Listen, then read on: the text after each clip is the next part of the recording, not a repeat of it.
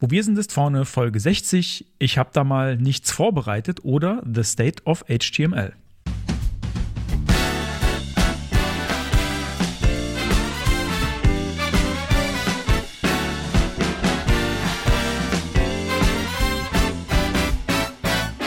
Herzlich willkommen bei Wo wir sind ist vorne. Frontend Fakten Frotzeleien. Der Late Night Frontend Talkshow rund um Webdesign und Entwicklung. Es reden sich um Head und Kragen HTML-Fundamentalist Moritz Giesmann und JavaScript-Jongleur Konstantin Groß.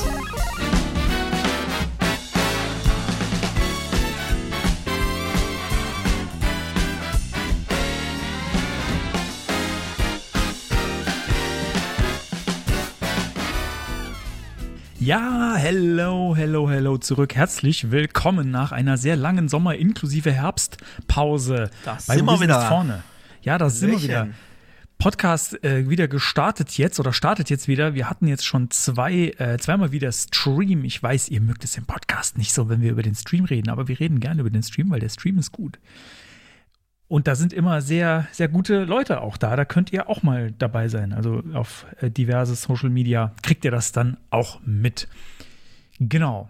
So, wenn wir ja, vielleicht, vielleicht, müssen wir noch mal sagen, ja. dass du, du, du bist gerade im Sabbatical, deswegen sind die Podcast-Folgen werden vielleicht ein bisschen unregelmäßiger sein als gewohnt. Genau. Ja? Die, die Regel kommt einfach jetzt ein bisschen unregelmäßig bei uns im Podcast. Ähm, und äh, Stream kommt vielleicht ein bisschen öfter, keine Ahnung, müssen wir mal gucken. Äh, genau, mal. also ich bin, ich bin viel unterwegs. Ich werde jetzt auch äh, demnächst ein bisschen reisen gehen. Ähm, deswegen haben wir jetzt aber gesagt, es muss jetzt dann doch irgendwie noch mal eine Podcast-Folge kommen und äh, genau, deswegen, deswegen sind wir jetzt hier. und trinken auch, Bier. Ja. Und trinken Bier, genau. Ähm, ich habe wieder, ich habe ich hab was, was ich schon oft hatte. Ähm, aber das hat sich, glaube ich, auch bei anderen Podcasts, die Bier trinken, ähm, ist auch so eingependelt, dass dann manche Leute. Äh, dass man bei einem landet. Dass, dass man dann bei einem landet und äh, ich habe jetzt, wir dürfen ja jetzt wieder, wir haben ja, glaube ich, ich glaube, in der letzten Folge, die letzte Folge war noch alkoholfrei, weil wir mal gesagt haben, bis zur Sommerpause trinken wir nichts mehr. Mhm. Und ich glaube, im letzten Stream haben wir dann eine Ausnahme mhm. gemacht vor der Sommerpause. Genau, wir sind jetzt wieder zum Podcast Alkoholismus zurückgekehrt. Ähm, ja, ich nur so halb. Du nur so halb. Aber erzähl so jetzt mal, was du hast. Ich vollkommen. Äh, ich trinke mal wieder ein Augustiner, ein helles äh, Vollbier, weil Halbbier. Vollbier halbe Sache gibt es nicht bei dir. Nee. Ähm, ich hatte ja die letzten beiden Streams äh, das leckere Hosenbier vom Shep. Das haben wir im Podcast noch gar nicht erwähnt, weil wir uns irgendwie äh, nicht mehr gesehen haben, so seit, seit Düsseldorf, ne? In, in Real und es nicht geschafft haben, das nochmal auszutauschen. Aber das hatte ich jetzt zumindest im Stream. Aber heute, weil wir ja ausnahmsweise mal unter der Woche den Podcast aufnehmen äh, und ich kein Sabbatical habe und morgen früh raus muss, habe ich wieder einen 0-0er Radler, ganz äh, langweilig. Also bei mir gibt's voll, bei dir gibt's null. Genau. Also alles, wie so wie es sein muss. So. Gut, äh, dann stoßen wir mal durchs Portal an. Oh, sehr schön. Laut. Ja, das war ein bisschen laut, Geld, Entschuldigung. Das muss hinterher der, der Limiter raus limitieren. Ähm, ja, damit kommen wir dann schon ähm, zur ersten Rubrik, oder? Ja, fangen wir an. BBSIV präsentiert die Retrospektive. Ich äh, fange mit zwei Sachen an, die ich auch schon im Stream vorgestellt habe, aber äh, macht ja nichts, doppelt hält besser. Und zwar hatte ich äh, kürzlich, wollte ich meinen lokalen Entwicklungsserver, der auf äh, Laragon läuft, also unter Windows, ähm, auf PHP 8.2 äh, updaten, beziehungsweise PHP 8.2 hinzufügen. Das kann man ja recht einfach umswitchen, die verschiedenen Versionen.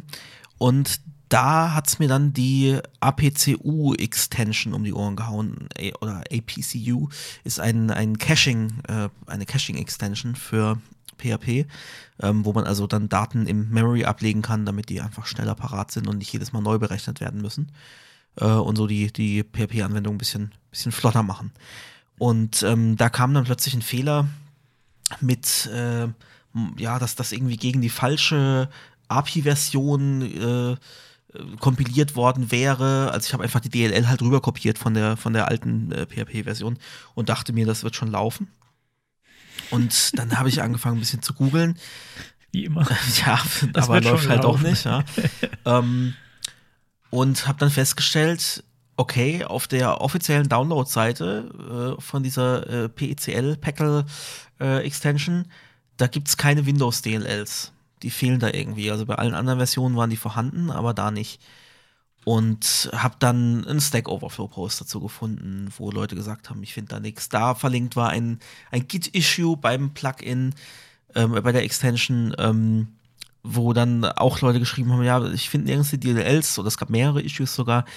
Und dann gab es zwischendrin mal ein paar Neubuilds von so einer, äh, von, also von der nächsten Dev-Version quasi, also so ein Zwischenstand, ähm, wo dann solche Artefakte von dem Bildsystem rausgehauen wurden, äh, deren Links aber dann schon wieder abgelaufen waren nach ein paar Monaten. Das heißt, es gab wieder nirgends diese DLL zu finden. Und ähm, dann habe ich kurzerhand das ausgecheckt, habe zurückgewechselt auf, den, auf die entsprechende Stable-Version, äh, habe mit meinem Fork dann diese Artefakte rausrendern lassen und habe jetzt bei uns auf unserer Firmenseite alle PHP Windows DLLs äh, zum Download mal angeboten, weil die anscheinend gebraucht werden, wie man auch sieht an den Downloadzahlen und an den vielen Issues. Ähm, also Echt? werden tatsächlich aus, aus aller Welt, ich, kann, ich müsste jetzt reingucken in die Statistiken, aber es sind so, es sind schon jeden Tag mehrere Also, Downloads auch Man aus, aus ja. unterschiedlichen Ländern. Also ist signifikant, okay. ja.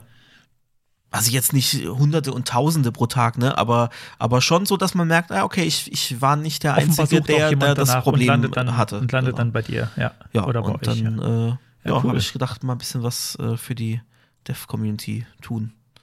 Und verlinke ich natürlich auch in den, in den Show Notes. Wer, Mann, warte, jetzt, jetzt war ich zu spät, weil eigentlich verdient das. Nein, es funktioniert nicht. Oh, dein Warum? Soundboard geht nicht. Ja, oh, ich habe den Applaus gedrückt. Ah, Mein Soundboard geht aber irgendwie nicht. ich mach's. Oh, ich wollte eigentlich, den- ich wollte eigentlich den. Du, du, du hast den anderen verdient. Den, genau. Danke. Du hast was für die Dev Danke, danke. Wieso geht Ja. mein Soundboard nicht? Oh nein. Ah, das hätte man noch vorher hätte man testen müssen, ne? So Ja, ist das das, halt, wenn man das schon monatelang nicht mehr gemacht hat. Das war echt ungewohnt, mal wieder hier die, Ja. das äh, Podcast-Setup zu starten. Ja. So, ich versuche es nochmal äh, abzudaten und ich würde jetzt mal kurz. Ähm, ah, ja. Geht Sehr doch. gut, so, das, das geht, das geht auf jeden. Fall. ja, äh, ich weiß jetzt nicht, ob der Applaus geht, aber der kommt halt nur, wenn er kommt. Der kommt nur, wenn er verdient ist. Deswegen äh, kann ich ihn jetzt nicht einfach nochmal machen. Ne? So, Genau, so viel dazu. ja, cool. Gute Sache. Ähm, ich, äh, ich weiß nicht, wir haben vorhin über eine Folge, ge- Folge gesprochen, ähm, die, die nicht so mein Glanzpunkt war. Da war ich ein bisschen sauer. Und ich bin jetzt gerade auch ein bisschen sauer. Ähm, und zwar habe ich äh, versucht, jemandem zu helfen, der gerade Dinge digitalisieren möchte. Ähm, und zwar halt äh, in Form von, äh, es gibt ganz viel Papier und das soll jetzt äh, gescannt werden. Und dann habe ich mir diesen Workflow mal angeschaut und habe dann gemerkt, ähm, da gibt es so gerade im Hinblick auf Zukunftssicherheit noch so ein bisschen äh, Optimierungsbedarf oder, oder, oder Möglichkeit, weil äh, Dinge als JPEG aufbewahren ist jetzt nicht so unbedingt, also ist nicht so gut durchsuchbar, sage ich mal. Wenn man, ich meine, letzten Endes, da hat man das Bild, wenn man es gut benahmt, das, das File, dann ist das auch irgendwie okay. Aber ähm, es sollte ja vielleicht auch durchsuchbar sein. Und man möchte vielleicht auch ähm, mehrere Seiten zusammen gruppieren und möchte nicht ein riesiges JPEG haben, äh, sondern man möchte ja vielleicht, also äh, eigentlich ist ja das Dateiformat für sowas, was sich anbietet, ein PDF. Ja. Tut mir leid, es gibt tatsächlich Anwendungsfälle für PDF außer Druck.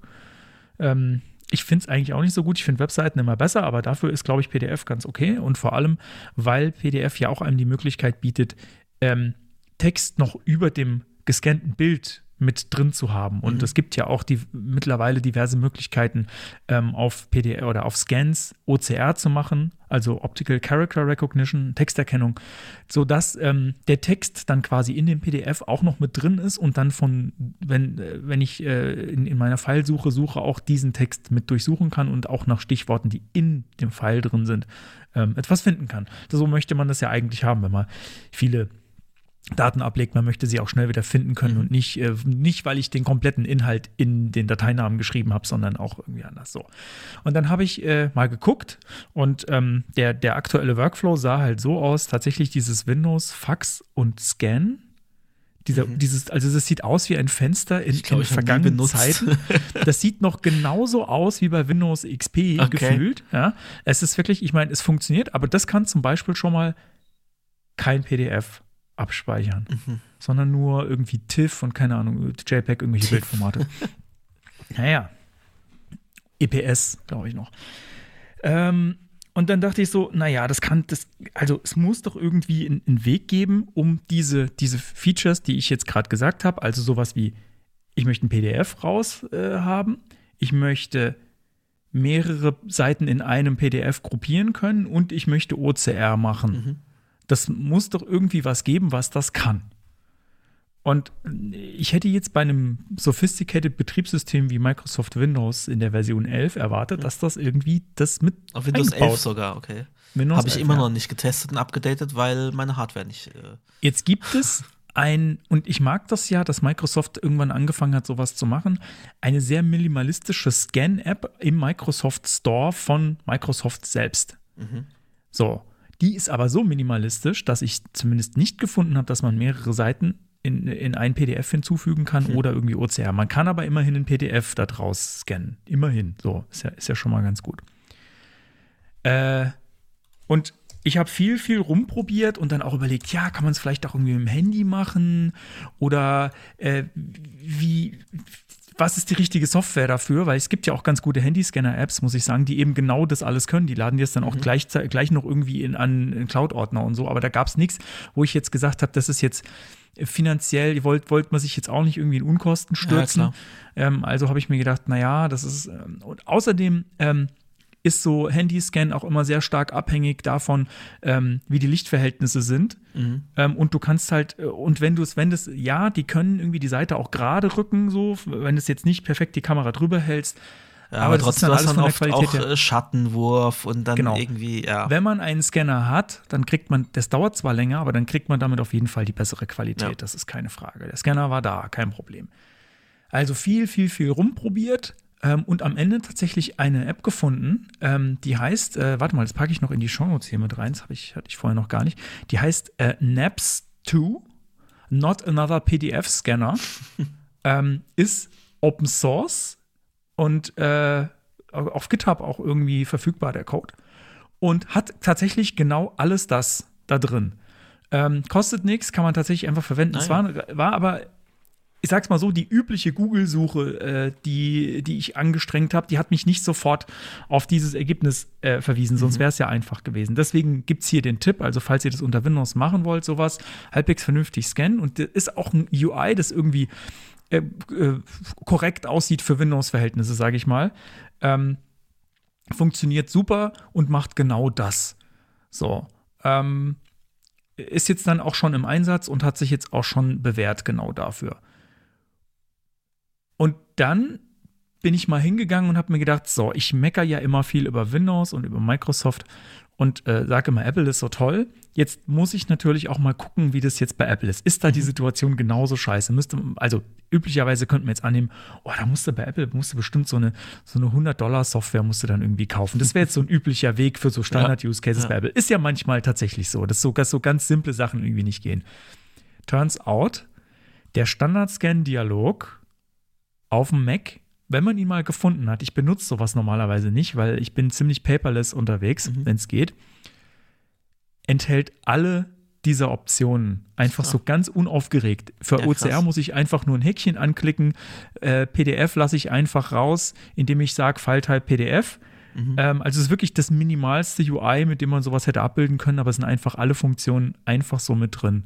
Und äh, wenn ich einfach zwei Sachen nacheinander einscanne und dann speichern drücke, dann sind es einfach zwei Seiten in dem PDF. Also, Krass. das hat, das fand ich dann schon irgendwie. Ja, da Irgendwie muss krass. man, da muss man schon sagen, äh, da behandelt Microsoft einige Dinge sehr stiefmütterlich und macht Das dafür andere Dinge, wo man sich denkt, na gut, okay, hätte das Windows, jetzt sein Fax müssen. und Scan. Also, ma, Also, mach den. Ja.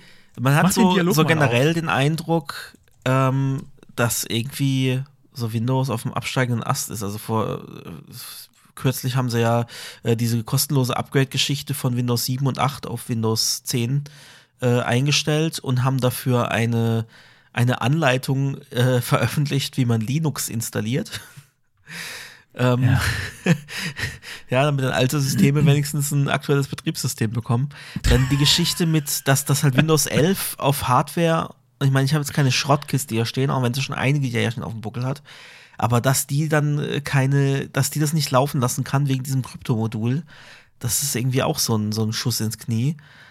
Ähm, ja, und dafür dann irgendwie so einfache Sachen, OCR und sowas. Und also ich gebe dir da schon recht, bei allem Hass, den ich ja sonst oft, ja, es ist ja nicht mal Hass, aber es ist einfach, naja, haben wir schon oft genug drüber geredet, aber ich gebe dir schon recht, das sind einfach viele Dinge, die funktionieren einfach out of the box, wie man sie haben möchte, ja. Bei, und, bei und es ist so, es ist halt so, un also wie gesagt, ich habe es nicht sofort gefunden. Das ist, das ist, glaube ich, das größte Problem gewesen. Ich habe so ein bisschen in den Einstellungen rumsuchen müssen. Ähm, es ist auch keine App, wie man es jetzt, jetzt vielleicht annehmen würde, sondern es ist tatsächlich Teil der Einstellung. Ähm, und dann geht da aber so ein Dialog auf und der ist wirklich super minimalistisch, aber enthält in diesem minimalistischen einfach alles, alles, was man haben will. Zumindest alles, was ich in dem Augenblick haben wollte. Gottes Willen. Ich habe gerade dieses Windows Faxen Scan mal aufgemacht. Genau, ich hab, ich das hab Geilste ist schon und sehr versucht. bezeichnend. Da ist auf dem Startbildschirm ist eine Anleitung. Hm. Und das ist eigentlich nur Text mit so einem hässlichen Schwarz-Weiß-Logo oben drüber. Und das ist aber nicht mal irgendwie richtiger Text, sondern das ist eine Pixelgrafik, die entsprechend auf dem 4K-Monitor, aber selbst auf dem HD-Monitor einfach völlig hochskaliert und völlig verpixelt ist. Das ist schon sehr aussagekräftig, glaube ich, oder? Also, wenn, die, Link, wenn die Scans so aussehen danach, dann ist mir alles klar. Die Scans waren tatsächlich an sich ganz okay, aber das ist ja auch Teil vom oh Scanner. Oh ah, Gott, übrigens, da kann ich aber auch noch was.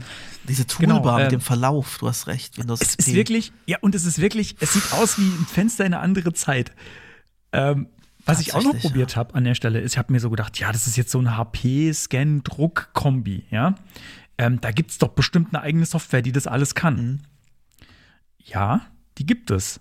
Wenn du dich bei HP dann einloggst und HP Plus oder irgendwie sowas abonnierst, dann darfst du, dann darfst du das verwenden. Ja, geil. Ähm, ist also, also OCR offenbar nicht im Gerät eingebaut. Manche Geräte machen das ja von, bei denen ist es ja mit drin. Das heißt, es läuft dann über deren Cloud wahrscheinlich, ne?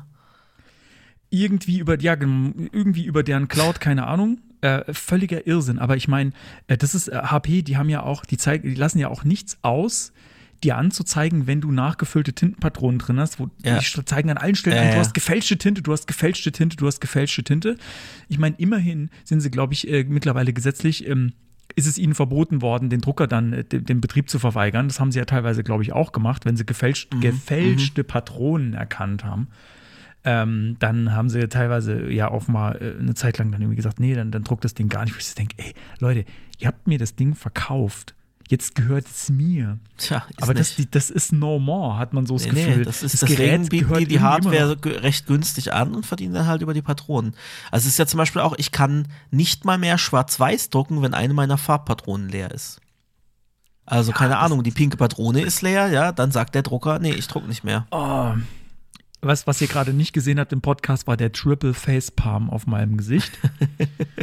ähm, also ich habe, damit man das, sich das auch mal vorstellen kann, als, als jemand, der jetzt vielleicht nicht unter Windows nachgucken will, wie sich das, äh, wie das aussieht, dieses Windows Faxen Scan, habe ich jetzt auch mal noch einen Link äh, für die Shownotes äh, beigepackt, wo, ähm, wo ein Screenshot drin ist und wo auch eine Seite von Giga, wo erklärt wird, wie man diesen Dialog benutzt. Das ist auch sehr bezeichnend, finde ich. Weil, wie gesagt, auf dem Mac habe ich halt einfach einen Scan-Dialog, da sind die drei Optionen drauf, die man haben will und dann war es das. Das ist wirklich ein, das Fenster ist so, das ist winzig klein. Und das ist einfach, warte mal, vielleicht, äh, vielleicht finde ich davon auch noch einen Screenshot.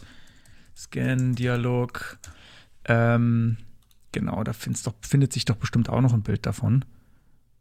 Äh, nee, ich finde jetzt, nee, das sieht alles nicht so aus wie das, was ich gesehen habe, sondern viel komplizierter. Das hat sich ja auch verändert jetzt mit dem letzten macOS, wo die Einstellungen, nee, mit dem vorletzten, wo die Einstellungen abgedatet wurden. Aber egal. Ähm, nicht so wichtig. Gut, also, äh, ich bin aber auch für Tipps noch froh, wenn da noch jemand was hat und sagt, äh, ey, aber du musst auf Windows, das geht doch ganz einfach, mach doch so. Oder hier, diese Software ist doch, ist doch sau, saugeil, also gerne in die Kommentare schreiben.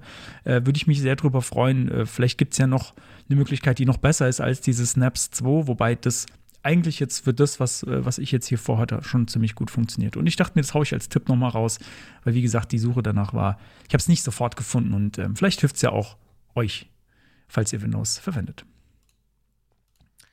Goodie. Ähm, ich habe so ein kleines Tool gebastelt und diesmal tatsächlich auch äh, veröffentlicht. Ich habe schon öfter so irgendwelche Ideen gehabt und irgendwelche Sachen gebastelt, ah, man müsste mal und dann irgendwie doch nicht veröffentlicht. Aber ich habe, ähm, ich war vor einer Weile im Europapark und ich habe den noch nie so voll erlebt. Also das war echt äh, fast schon traumatisierend, ja. Ähm, es war einfach brechend voll und irgendwie über eine Stunde anstehen für einmal fahren und so. Und dann dachte ich danach, okay, nie wieder gehe ich äh, an einem Wochenende, auch wenn es außerhalb der, der Ferienzeiten war, sondern immer unter der Woche lieber mal irgendwie einen Tag frei nehmen und dann dahin gehen. Und dann dachte ich so, man müsste doch rausfinden können, wann ist eigentlich der beste Tag, um dahin zu gehen. Also wann haben möglichst wenig Bundesländer gleichzeitig Ferien oder im besten Fall gar keine. Und dann habe ich gesehen, okay, es gibt auch so, es gibt tatsächlich feriendichte Kalender im Internet, wo man genau das machen kann. Hier sagen kann alle Bundesländer und dann wird das schön so color-coded dargestellt. Und dann dachte ich, naja, interessant wäre ja aber auch noch, das ist ja auch ein äh, Anlaufspunkt für, für viele äh, ausländische äh, Gäste, also Frankreich, äh, Österreich, Schweiz, Italien so. Und das wäre interessant. Aber das, es gibt diese feriendichte Kalender nur für die einzelnen Länder, wenn überhaupt, aber nichts, wo man irgendwie sagen kann, so das und das Land und dann zeigt mir das mal an. Und dann habe ich ein bisschen recherchiert und habe gesehen, okay, es gibt sogar eine, eine internationale Ferien-API, die man ähm, nutzen kann, auch offen, äh, kann man auch zu beitragen. Und dann habe ich ähm, die mal angezapft und habe so ein bisschen mit View so einen Kalender gebaut und äh, bin relativ schnell zum Ziel gekommen innerhalb von, von eigentlich so zwei Tagen oder so. Und habe dann gedacht, ja, warum eigentlich nur für mich? Äh, ist ja für andere vielleicht auch interessant und ich stelle das einfach mal live. Und natürlich habe ich dann wieder so ein bisschen, ah, dann könnte man das noch machen und das noch machen und das wäre cool und ein bisschen SEO und, ähm, und habe dann aber auch so ein bisschen mit KI mal rumgespielt, also mal die Chat-GPT-API äh, auch angezapft und was ich dann gemacht habe, ist, ich, es gibt so einzelne Landingpages eben für den Europapark, äh, Phantasialand, äh, keine Ahnung, äh, kann ich mir noch welche überlegen. Und dann dachte ich, naja, cool wäre das, wenn ich da möglichst gar nicht viel pflegen müsste, sondern wenn mir eben die KI äh, da Texte schreibt. Und das habe ich dann auch hinbekommen, dass, dass die Texte, die da rauskommen, relativ äh, gut passen. Und dann dachte ich, ähm, ja, Mehrsprachigkeit wäre auch cool. Kriege ich dann ChatGPT dazu, auch die Texte zu übersetzen? Und dann habe ich eben ne, entsprechend in den Anweisungen geschrieben, hier antworte nur mit den Übersetzungen, nicht mit irgendwelchem Geplänkel außenrum äh, und übersetze den und den Text und habe das dann noch ein bisschen immer wieder ausprobiert, ein bisschen in Form geschliffen, noch ein paar Sachen unterbunden und ein paar Sachen gesagt, ja, lass es nicht so maschinenübersetzt klingen zum Beispiel, ja. Mhm. Ähm, und jetzt habe ich tatsächlich hier so eine Seite mit 21 europäischen Sprachen, die sich komplett mit, selbst mit Inhalt befüllt und äh, selbst übersetzt auch noch. Also ich habe natürlich schon, ich jag das nicht einfach live und lasse es dann da machen, sondern ich lasse das lokal generieren, gucke nochmal drüber, mache eine Rückübersetzung nochmal oder bei den Sprachen, die ich verstehe, gucke ich nochmal das direkt an. Ähm, und dann geht das erst und eben unter anderem mit diesem APCU-Cache ähm, geht das dann live. Und äh, ja, das war irgendwie mal ganz cool zu gucken, was, was da schon so möglich ist. Und es ist halt wirklich, also hätte ich das alles per Hand machen wollen, erstens spreche ich gar nicht so viele Sprachen ähm, und auch die Texte zu schreiben, das wäre viel zu viel Aufwand. Und jetzt habe ich unter, äh, ich verlinke es natürlich auch, bestdayfinder.com äh, so eine kleine Seite, wo man so einen Kalender hat und man kann nicht alle europäischen Länder, aber schon die einig, einige davon äh, ankreuzen und dann sieht man so ein color-gecodetes äh, Kalender-Übersichtsding äh, und äh, Genau. Ja, für eigentlich für ein ganzes Jahr. Ne? Ja, nee, 18, 18 Monate sind es. Oder 18 ich, Monate ja, also im Voraus Jahre. kann man sehen. Ähm, und da kann man wie ist denn das, ähm, wie finde ich denn von der Startseite aus auf die einzelnen Parks? Noch gar nicht. Und deswegen Noch gar nicht. indiziert die Google auch nicht. Ich dachte, na, braucht man ja gar nicht. Da soll man ja nur per Google drauf landen, aber das hat Google leider gecheckt. Also ich muss noch irgendwo so einen Link machen, so hier die häufigsten Orte oder so. Also du kannst Europa. So was Verrücktes Park, wie eine Navigation. Ja, genau sowas. Aber das sollte ja ganz simpel sein. Ich brauche das slash ja wirklich nur für SEO ne? eigentlich. Genau, einfach slash Europapark. Dann leitet es dich automatisch nach Browsersprache weiter auf die auf die entsprechende so, Sprachseite. Ich pack das mal noch mit in die Shownotes. Das wäre nämlich cool, wenn man das, äh, also auch die Landingpage für ein spezielles, für einen Nee, bloß Ort. nicht, nicht nutzen nicht. Dann seid ihr, dann ist er wieder voll, wenn ich da hingehe. Wie, dann ist er wieder voll.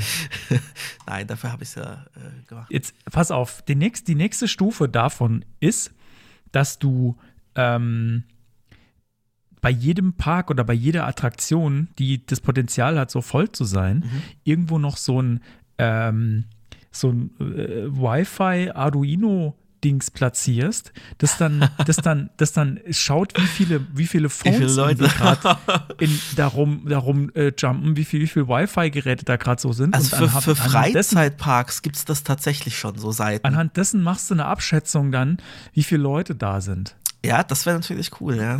Darf man natürlich nicht einfach so, muss halt verstecken. illegal, Ja, klar. aber das, aber das macht ja auch nicht du, sondern das macht irgendjemand hier Also es- aus der Community. Es gibt für, für Freizeitparks gibt schon so Seiten, die tatsächlich sich, ich weiß nicht, woher die das genau beziehen, wahrscheinlich zapfen die auch die APIs von den Parks an und so, ähm, da, die, die tatsächlich auch je Attraktion die Wartezeiten, die aktuell veröffentlichen und so. Also Mhm. das bietet ja auch der Europapark in seiner App an und andere Parks wahrscheinlich auch. Ähm, und das zapfen die wahrscheinlich Echt, man irgendwie sieht an. in der ja. App aktuelle Ja. Wartezeiten. mhm. Ja. Okay, gut, dann, ähm, dann braucht man das nicht, aber man weiß trotzdem nicht, wie viele Leute da sind. Ähm, Genau, und also das könnte, wir- ja, genau, also das, diese, diese Idee ist nicht neu. Vor allem Ähm, weißt du das ja erst am Tag dann. Also du siehst ja erst am Tag, wie hoch ist die Wartezeit, ne? Und so siehst du halt, okay, welches ist der wahrscheinlichste Tag, dass da möglichst wenig Leute sind. Die, diese technische Idee, die ist äh, mal geboren worden aus dem Gedanken, ähm, wie viele Leute sind denn eigentlich gerade in der Kantine? Mhm. Ähm, es ist nie umgesetzt worden, auch aus, aus ähm, äh, ja, Privacy-Bedenken. Ja. Aber letzten Endes kann man das machen. Und ich habe das, äh, hab das immer mal wieder getestet. Ich habe auch die entsprechende Hardware hier rumliegen. Das Man wäre kann, schon cool, ne? man kann so ein, ähm, so ein ESP äh, Mikrochip-Controller kann man ähm, in den so, sogenannten Promiscuous Mode versetzen, das Wi-Fi, sodass ähm, das die ganzen Packages empfängt von Geräten, die sagen, ich würde mich gern mit einem WLAN verbinden. Ähm, das geht sogar so weit, und das finde ich dann da echt ein bisschen bedenklich, aber das, ja, wie soll es auch anders funktionieren, dass du auch empfangen kannst, und da gab es mal eine Installation dazu im ZKM, ähm, mit welchen Wi-Fis, mit welchen SSIDs das Gerät sich gerne verbinden würde, die es schon kennt. Also da gab es mal so eine, so eine Installation dazu, es war einfach letzten Endes nur ein großer Monitor im ZKM, ähm, der dann gesagt hat, ah, hier, übrigens, hier ist jetzt in so ein Grid, ist jetzt so ein neues Gerät reinge reingekommen.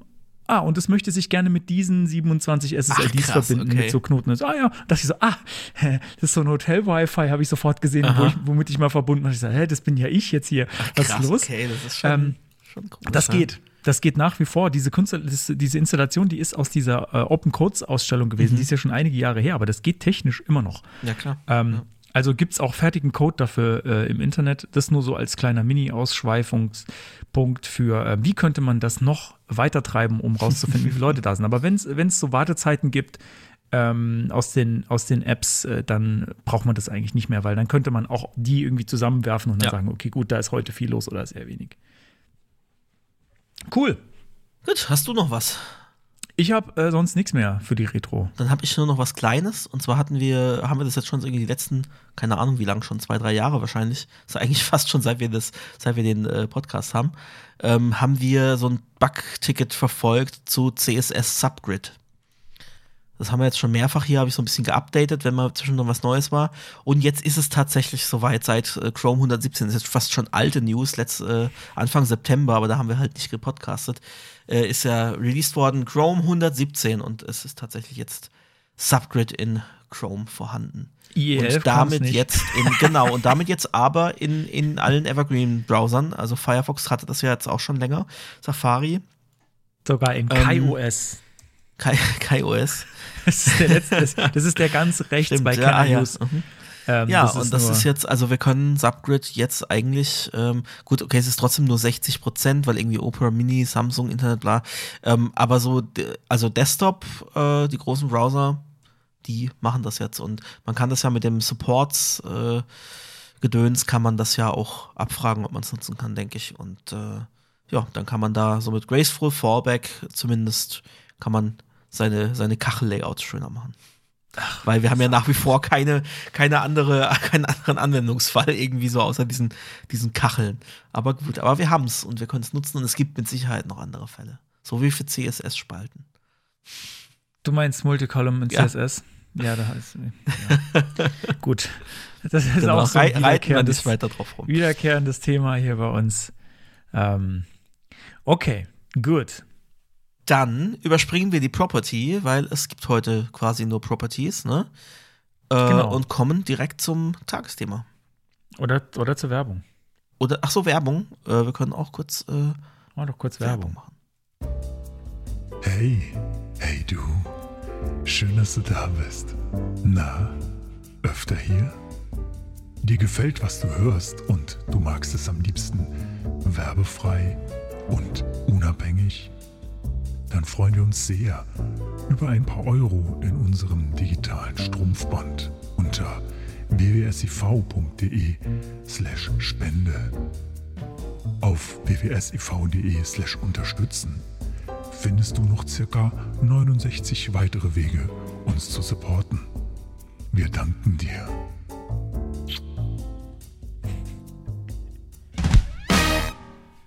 Wie die letzten zehn Male, nachdem wir das äh, eingespielt haben, sage ich, es gibt da noch weitere Ideen, die noch nicht fertig sind, aber fast. Kommt noch irgendwann TM. Ja, das ist wirklich, es ist was wirklich auf halber Strecke, nee, auf dreiviertel Strecke hängen geblieben. Ähm, ich hatte dir da mal den Text zugeschickt und habe ähm, vor, vor langer Zeit und habe mal nach Feedback gefragt. Echt? Vielleicht, äh, Okay. vielleicht, äh, vielleicht finden wir das noch mal. Vielleicht, Okay. äh, weil, weil ich glaube, wenn wir wenn ich mit dem Text, wenn der Text fertig wäre, dann könnte ich es vielleicht, könnte ich es vielleicht fertig machen. Schauen wir mal drüber. Ja. Genau. Gut, weiter geht's. Hier ist WWSIV mit dem Tagesthema.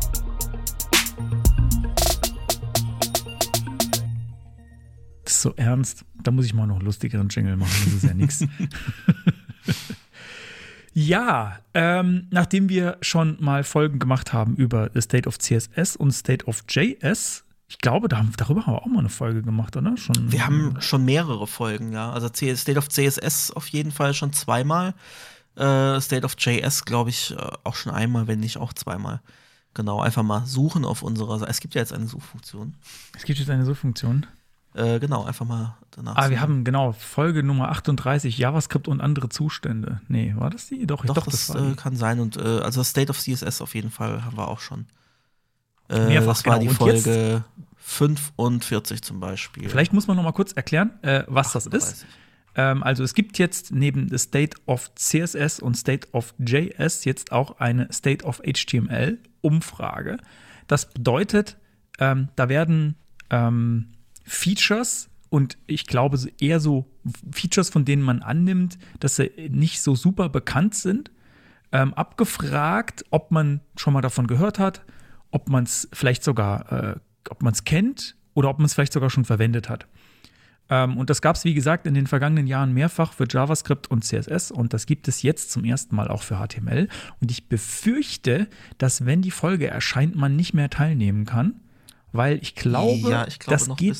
Wir, also wir nehmen, ist schon ich disclose jetzt mal, wir nehmen heute auf am 17. Oktober und ich glaube, sie läuft bis morgen, den 18. Mhm. Oktober. Das bedeutet, äh, wenn die Folge rauskommt, ist wahrscheinlich schon geschlossen. Aber ich glaube, wenn ich es richtig äh, weiß, gibt es ein GitHub ähm, dazu. Äh, und das, das suche ich vielleicht mal noch mal raus. Vielleicht, vielleicht finde ich das. Ähm, dann, dann könnte man nämlich zumindest auf den Inhalt noch mal referenzieren. Ähm, muss ich mal gucken, ob ich das, ob ich das noch finde. Ähm, ah, ich sehe hier gerade, da gab es mal so eine, da gab es mal eine Umfrage zu den Features. Dann könnte man zumindest diese, ja, diese Feature-Liste, die packe ich auf jeden Fall mal hier mit rein. So, äh, also wie gesagt, da wird abgefragt, wie, welche Features bekannt sind. Ähm, ich muss jetzt bei der Liste jetzt, wir sind sie ja schon mal durchgegangen, äh, noch dazu sagen, es ist nicht nur wirklich reines HTML, es sind auch so, so DOM-APIs Mhm, äh, viel, genau. viel mit drin.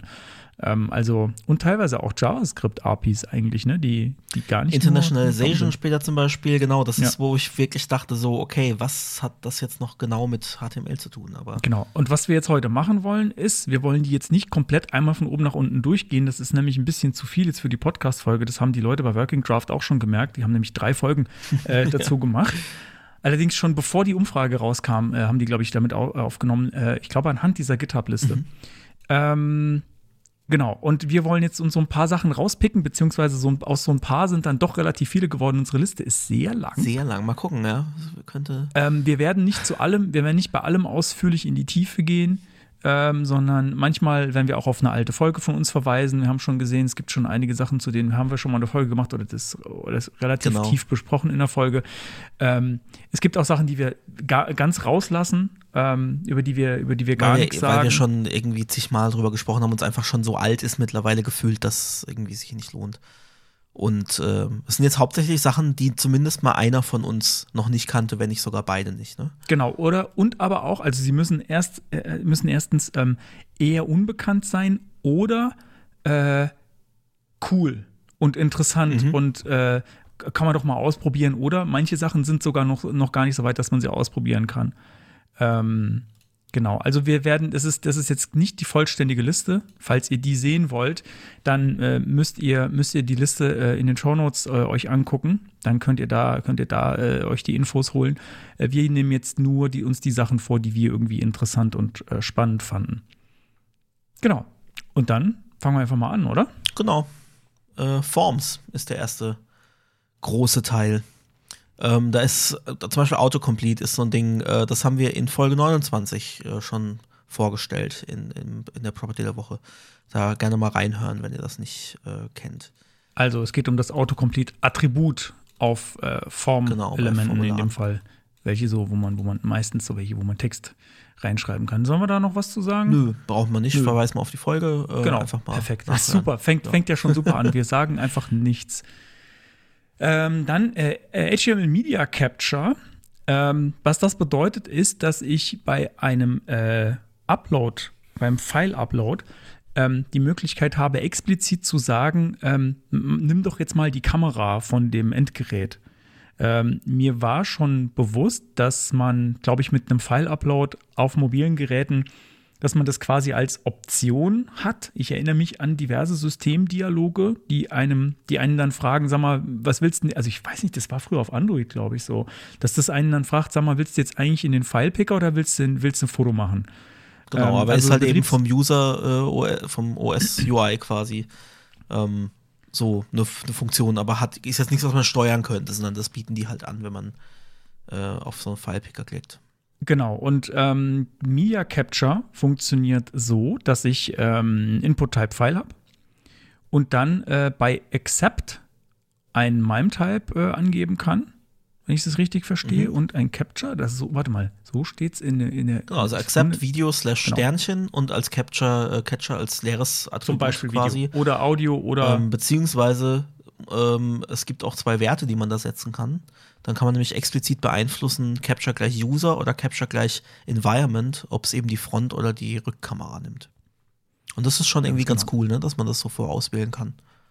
Je nach Genau, also ich denke, ähm, man sollte in dem Fall natürlich ähm, die User darauf vorbereiten, was da jetzt gleich kommt. Das sollte man nicht jetzt so out of context machen, aber wenn das jetzt eine entsprechende App ist, die, äh, wo klar ist, ich möchte jetzt eigentlich hier, keine Ahnung, ich mache jetzt eine Social Media App wie Be Real oder sowas, ja, wo ja quasi äh, ein Foto von vorne und von hinten gemacht wird, von, von, von beiden Seiten, dann ist ja klar in dem Augenblick, da wird jetzt ein Foto gemacht. Also äh, ich würde das jetzt nicht out of the blue machen, aber wenn, wenn aus dem App-Kontext ja klar ist, äh, was jetzt passiert, finde ich das eine total coole Sache, weil es nimmt dir dann äh, einfach schon irgendwie nochmal eine Entscheidung ab, sondern ähm, kann einfach sagen, direkt hier, gib mir bitte, was die Kamera tut. Genau, und an, anhand des Accept ähm, MIME-Types äh, kann eben auch dann das UI entscheiden, was es vorauswählt. Also ob es mir jetzt die Fotofunktion öffnet oder eben die Videofunktion oder ob ich äh, vielleicht beides machen möchte. Also wenn ich jetzt irgendwie äh, Video slash Sternchen, Komma, äh, Image slash, slash, slash Sternchen äh, mache, dann, dann könnte ich theoretisch beides aufnehmen.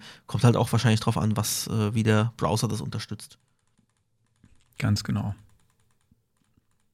Also cooles kleines Feature. Ähm, dann als nächstes hätten wir Input Show Picker. Genau, da habe ich äh, sogar eine kleine Demo gebastelt, die musste ich äh, als HTML-Seite auf unserem Server ablegen, weil das ging im CodePen nicht. Haben wir im Stream rausgefunden, weil dann die Meldung kam, dass das irgendwie in einem Cross-Resource-iframe, dass das nicht funktioniert.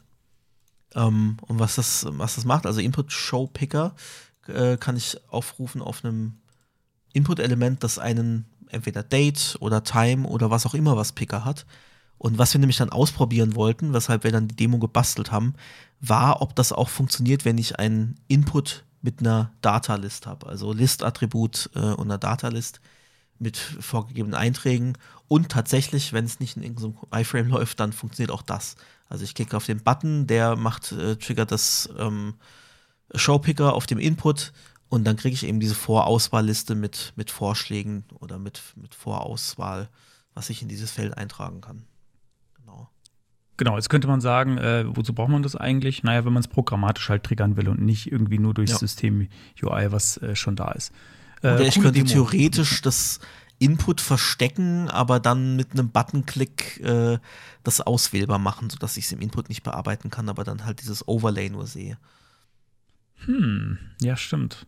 Also Warum zum immer Beispiel vielleicht gerade bei einem File-Picker. Weil, Vielleicht macht ja, das Sinn. Okay, gut, ja. Aber, aber der File-Picker, der hat ja, hat der, hat der einen, der hat doch gar keinen Picker. Der geht ja in einem eigenen Fenster auf. Äh, was, das teste ich jetzt gerade mal live. Ja, können wir, probieren wir es einfach schnell aus. Machst du es in der Demo, die. ja, funktioniert, aber ist genau das, also öffnet dann halt einfach den, den File-Picker-Dialog, ja. ah, krass, tatsächlich. Mhm. Okay, das ist cool. Das, ist hat man cool. früher so gemacht mit, ich leg was drüber und mach dann irgendwie Mhm. äh, Visibility hidden und so, ne, so dass man das Aber dann äh, Das kann natürlich auch, das kann natürlich auch ein bisschen böse verwendet werden, weil dafür brauchst du dann jetzt nicht mal mehr einen Klick. Theoretisch. Ich weiß nicht, ob das. Es gibt ja so, es gibt ja so APIs, die dann sagen, naja, wenn ich jetzt hier keinen echten Klick habe, dann mache ich auch nichts. Ähm, Das habe ich jetzt. Äh, das könnte sein, dass das dann auch noch das so, geschützt ja. ist, weil es ist ja schon, wenn du jetzt irgendwie eine böse Seite hast, dass du dann einfach direkt ohne irgendeine Interaktion einfach schon mal einen File-Upload äh, aufmachst, könnte ich mir durchaus vorstellen. Können wir mal gucken, ob das geht, weil das sollte meiner Meinung nach nicht gehen dürfen. Aber das ist ja mittlerweile, ähm, das ist ja auch bei, bei beim Öffnen von Pop-ups oder so, da ist es ja, wird es ja unterbunden, ähm, wenn da kein Klick da ist. Also Ähm. tatsächlich kann ich es aus der Konsole raus nicht machen. Ich weiß jetzt nicht, ob das daran liegt, dass ich eben den Fokus nicht im Browserfenster habe. Müsste man mal in der Tiefe ausprobieren. Ja. Aber es ist ein cooles äh, kleines Feature. Ja. Dann haben wir die Form Data API.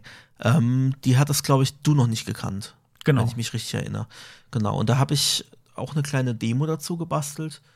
Äh, einfach so ein Dummy-Formular, das man ausfüllen kann oder auch nicht.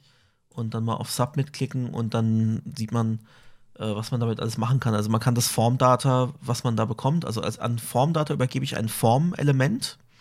Ähm, und das saugt sich dann aus dem Formular automatisch die Daten so, wie sie an den Server übertragen werden würden, wenn ich jetzt das einfach ohne JavaScript äh, abschicke.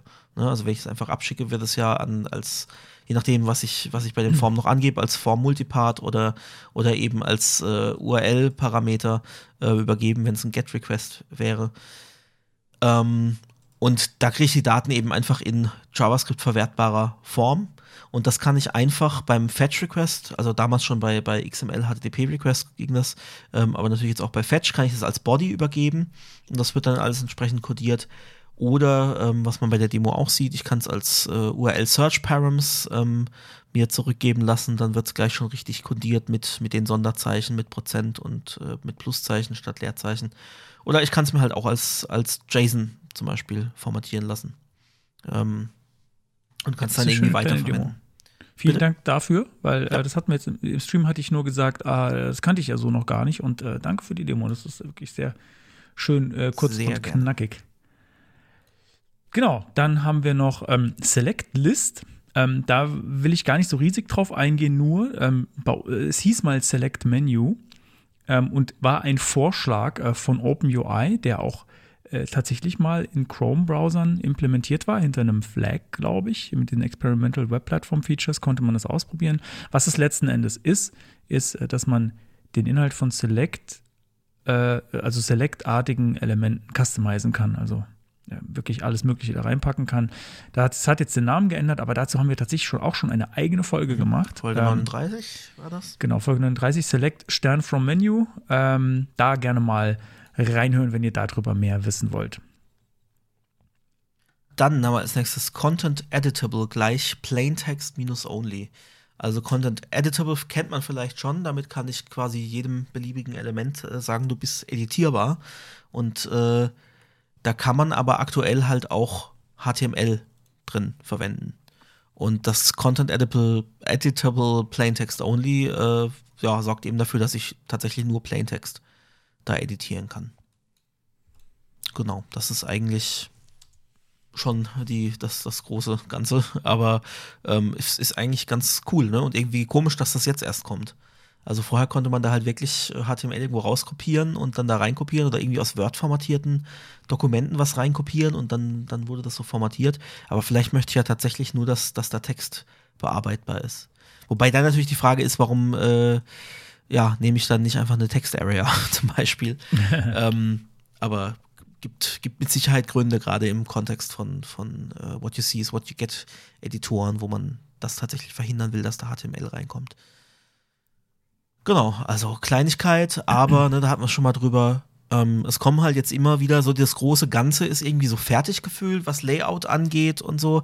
Jetzt kommen halt so Kleinigkeiten, die so nice to have wären in Browsern äh, und die jetzt umgesetzt werden, die jetzt vielleicht nicht jeder jeden Tag braucht, aber die durchaus ihre Daseinsberechtigung äh, haben. Ich finde es, also ich finde es gerade im Hinblick auf, äh, ich möchte eine Seite, also ich frage ich frag mich ja, warum nicht viel mehr Seiten ähm, als CMS irgendwie so funktionieren, dass einfach nur Content Editable gemacht wird auf den äh, Bereichen. Ja. Und gerade da möchtest du nämlich ziemlich sicher äh, nicht, dass, noch, dass jemand noch HTML reinpacken kann, mhm. Sondern ich möchte eigentlich, dass, dass die vorhandene Formatierung möchte ich, dass die beibehalten bleibt äh, also an manchen Stellen möchte ich vielleicht HTML erlauben, aber an vielen Stellen möchte ich es vielleicht nicht erlauben. Also zum Beispiel, äh, wenn ich jetzt in der Überschrift bin und die editieren möchte, äh, in der Seite, die, wo ich die Seite, also wirklich what you see is what you get, ja. Äh, ähm, dann möchte ich vielleicht verhindern, dass irgendjemand da HTML reinpacken kann. Eine weil Liste ich möchte in, innerhalb von, einem, von einer Überschrift genau, oder sowas. Ich, irgendwie so. Äh, irgend, irgendein mhm. Käse, was, da geht ja gar nicht so viel, aber das würde, glaube ich, zum Beispiel gehen. Ähm, oder halt, vielleicht will ich, die ist halt schon so formatiert, wie sie sein soll, die mhm. Überschrift. Ich will da jetzt nicht, dass da jemand jetzt noch bold machen kann ja. oder ja. whatever. Ne? Ähm, finde ich absolut cool für sowas. Und ich finde, ähm, ich sehe viel zu selten Beispiele von Content Editable in the Wild.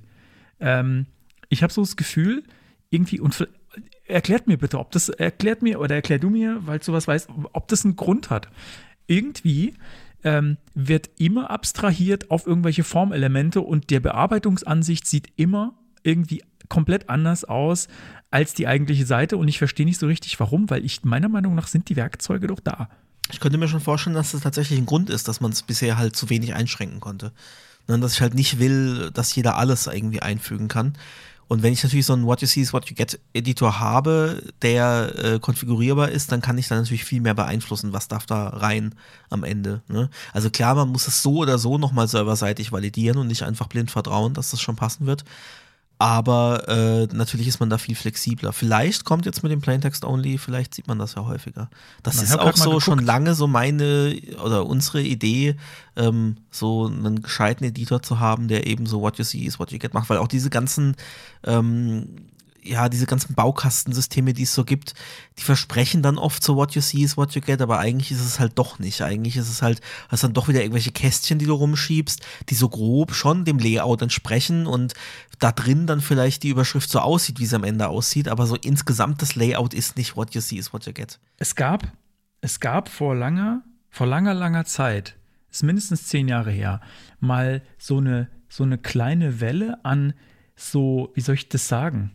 PHP-basierten, glaub, ich glaube PHP-basierten, PHP und JavaScript-basierten ähm, Mini-CMS, ich wollte gerade sagen CMS-Systeme, Mini-CMS, die tatsächlich darauf basiert haben, dass du auf einer Seite eigentlich nur, wenn du dich, wenn du diese bearbeiten willst, ähm, ein Slash Login irgendwie an, an die mhm. URL dranhängst, dich dann einloggst und dann wieder auf der Seite landest mhm. und dann so einen Bearbeiten-Knopf hast, der dann da ist wenn du, solange du eingeloggt bist und dann konntest du einfach irgendwo, das war, es war, die waren super unpopulär oder super unbekannt. Fast niemand hat die verwendet, zumindest so. Ich habe sie selten irgendwie mitbekommen, dass jemand das verwendet hat. Und dann konntest du einfach auf der Seite rumklicken und Texte verändern. Und wenn der hat dann auch erkannt, ah, du hast da was verändert, dann hattest du einen Speichern-Button, hast abgespeichert, fertig. Und du konntest halt auch irgendwie sagen, ja, nee, ich will da jetzt halt irgendwie, du hattest schon noch so Controls mit, ich kann jetzt auch noch Bilder einfügen oder mhm. sowas. Ich verstehe nicht, warum sich dieser Ansatz nicht komplett überall durchgesetzt hat. Also irgendwie muss es große Probleme damit geben, weil das ist eigentlich doch, das wäre, man kann doch, man könnte im Web doch wirklich erst echtes What you see is what you get machen. Und ich glaube mit gar nicht so viel Aufwand. Warum macht das keiner? Ja, es ist halt. Haben. Wir haben ja haben da auch schon so ein bisschen in die Richtung versucht und es ist halt, ne, du musst ja trotzdem Sachen irgendwo hinziehen können und musst dann sehen, wo landet es am Schluss genau und so. Und so einfach ist es leider nicht. Also du musst halt bei Hover zumindest mal, solltest du irgendwie äh, sehen, wo ist, was, was gehört jetzt wo dazu und wo ziehe ich das jetzt gerade rein, was ich da reinziehen will und so. Also es gibt da schon ein paar Herausforderungen, dass es am Schluss auch noch ein, ein UI ist, was man einigermaßen intuitiv versteht. Aber wenn es jetzt nur darum geht, dass man Text verändert irgendwo, oder äh, keine Ahnung, man braucht vielleicht noch was für sowas wie einen Artikel hinzufügen, ähm, aber dann am Ende auf der Seite, naja, ich glaube, vielleicht habe ich in meinem Kopf auch zu statische Seiten im Vergleich zu heute, weil wenn du einfach mhm. eine fertige statische Seite hast, die könntest du somit ja super pflegen. Allerdings kommt dann halt auch nicht Klar, du hast aber, ne, dann will ich da vielleicht will ich so ein Karussell und da will ich dann hier noch ein Akkordeon mit FAQs und so, mhm. ne, und das ja. ist halt, ne, ja, das wird halt komplexer, ja. Ja, das stimmt. Sobald du interaktive Elemente Aber klar, hast, äh innerhalb von diesen Blöcken, also das eine ist ja, ne, ich, wie stelle ich die Blöcke zusammen und wie mache ich das, krieg, ne, hat es ein tolles UI. Und das andere ist aber so, wie, wie bearbeite ich das? Und da ist halt ganz oft, okay, ich sehe diese drei Spalten mit irgendwie äh, Überschrift und Text, aber dann klicke ich da drauf und dann habe ich wieder so ein hässliches, dann ist ein Overlay und da habe ich dann einfach Text-Areas, wo ich das drin schreibe. Und das ist halt tatsächlich ja eigentlich Quatsch. Also eigentlich möchte ich dann wirklich auf diese Überschriften klicken können, einfach rein den Text ändern, unten die Paragraphs äh, anklicken und was da ändern und dann möchte ich das speichern. Ne? So stellt man sich es eigentlich vor. Ja, genau. Okay, dann hätten wir noch äh, Input Set Custom Validity. Das ist auch was, was ich nicht kannte. Genau, Form Validation war da der große Form Überbegriff. Form Validation, also HTML5 äh, Native Form Validation, also nicht irgendwas selbstgeklöppeltes. Genau, vielleicht äh, ähm, sagen wir da, was es dann noch so gibt, was wir aber schon kannten. Also, dass man äh, generell abfragen kann, ob ein Feld valide ist oder nicht und dass man auch per CSS mit äh, Pseudoselektoren ähm, nee, Pseudo-Classes, ne? Äh, dass man markieren kann, ob die invalid oder valid sind und dementsprechend dann, dann anders darstellen. Genau, das war, war uns bekannt. Genau, ähm, oder das Required-Attribut um ein Feld. Genau, Set äh, Custom Validity hatte ich auch schon mal eingesetzt. Für dich war es neu. Und das war so ein Punkt, glaube ich, warum du bisher so äh, Form Validation HTML, HTML, HTML, HTML, HTML. äh, Form Validation nicht benutzt hast, weil du dachtest, man kann da gar keine eigenen Einer Nachrichten Gründe, ja. ne, oder äh, also ich Fehlermeldungen davon, dass man keinen Einfluss auf den Style hat, äh, das ist aber vielleicht noch verkraftbar, äh, dachte ich tatsächlich, man kann keine Custom-Texte dahinter legen in bestimmten Fällen. Aber das geht offensichtlich und das wusste ich die ganze Zeit nicht, dass man Custom-Texte hinterlegen kann weil das ändert alles aus meiner Sicht, mhm. weil ich möchte vielleicht nicht die Texte, die Standard-Browser-Texte, manchmal passen sie vielleicht nicht direkt. Ich finde sie auch arg robotisch manchmal. Mhm. Ich möchte vielleicht auch einfach selbst bestimmen können, was da steht.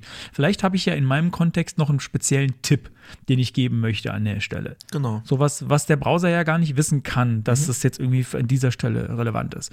Und dass das geht, äh, das war für mich ein Augenöffner. Wahrscheinlich ist es Urkäse alt, aber vielleicht wusste das außer mir auch noch jemand nicht und dann hat es jetzt schon was gebracht. Weiß ich gar nicht, wann das. Äh, mal noch schnell. Custom Validity. Findet man das raus? Ja, das aber jetzt schon, also Chrome 4, also 2010. da war ich wirklich. Konnte Chrome und Safari auch 2010. Firefox 2011, ja. Also das oh gibt schon ein bisschen, ja. Oh Gott, oh Gott. oh je. Aber da kommt später auch nochmal irgendwas, wo ich dann auch gesehen habe, so krass, okay, das gibt schon zehn Jahre und ich habe es irgendwie auch noch nicht benutzt. Ja. Okay, gut. Dann gehen wir zum nächsten. Interactivity war das, der nächste genau. große Punkt. Also genau, da gibt es äh, vielleicht kurz ähm, für die, die die Umfrage nicht gesehen haben. Es, äh, die ist so aufgeteilt in so mehrere große Blöcke. Der erste ist der Forms-Block, jetzt kommt der Interactivity-Block. Dann gibt es noch Content, äh, Web Components, Accessibility und Native-like Web Apps. Wir gehen nicht alles durch, wie gesagt. So. Genau, und da haben wir, ich glaube, du warst durch die Umfrage da drauf gekommen, ne? weil wir im ersten Stream ja. nach der Pause hatten wir das, hast du das schon mal vorgestellt.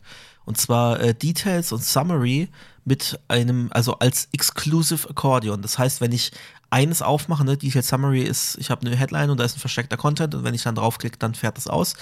Ähm, und um so einen richtigen Akkordeon-Effekt zu haben, ist halt, wenn ich eins ausklappe in so einer Gruppe von Detail Summary Elementen, dass dann alle anderen zuklappen. Und das soll in Zukunft möglich sein. Aber geht, glaube ich, aktuell nur in den Tech Previews, ne? Also Chrome 118 ja. und äh, Safari Tech Preview, ne?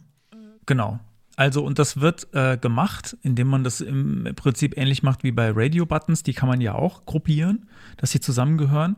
Ähm, einfach mit dem Name-Attribut und äh, alle Details-Elemente, äh, die das gleiche Name-Attribut haben, gehören dann zusammen und äh, kriegen dadurch einfach diese Funktion, ganz ohne JavaScript oder irgendwie sonstiges Gedöns.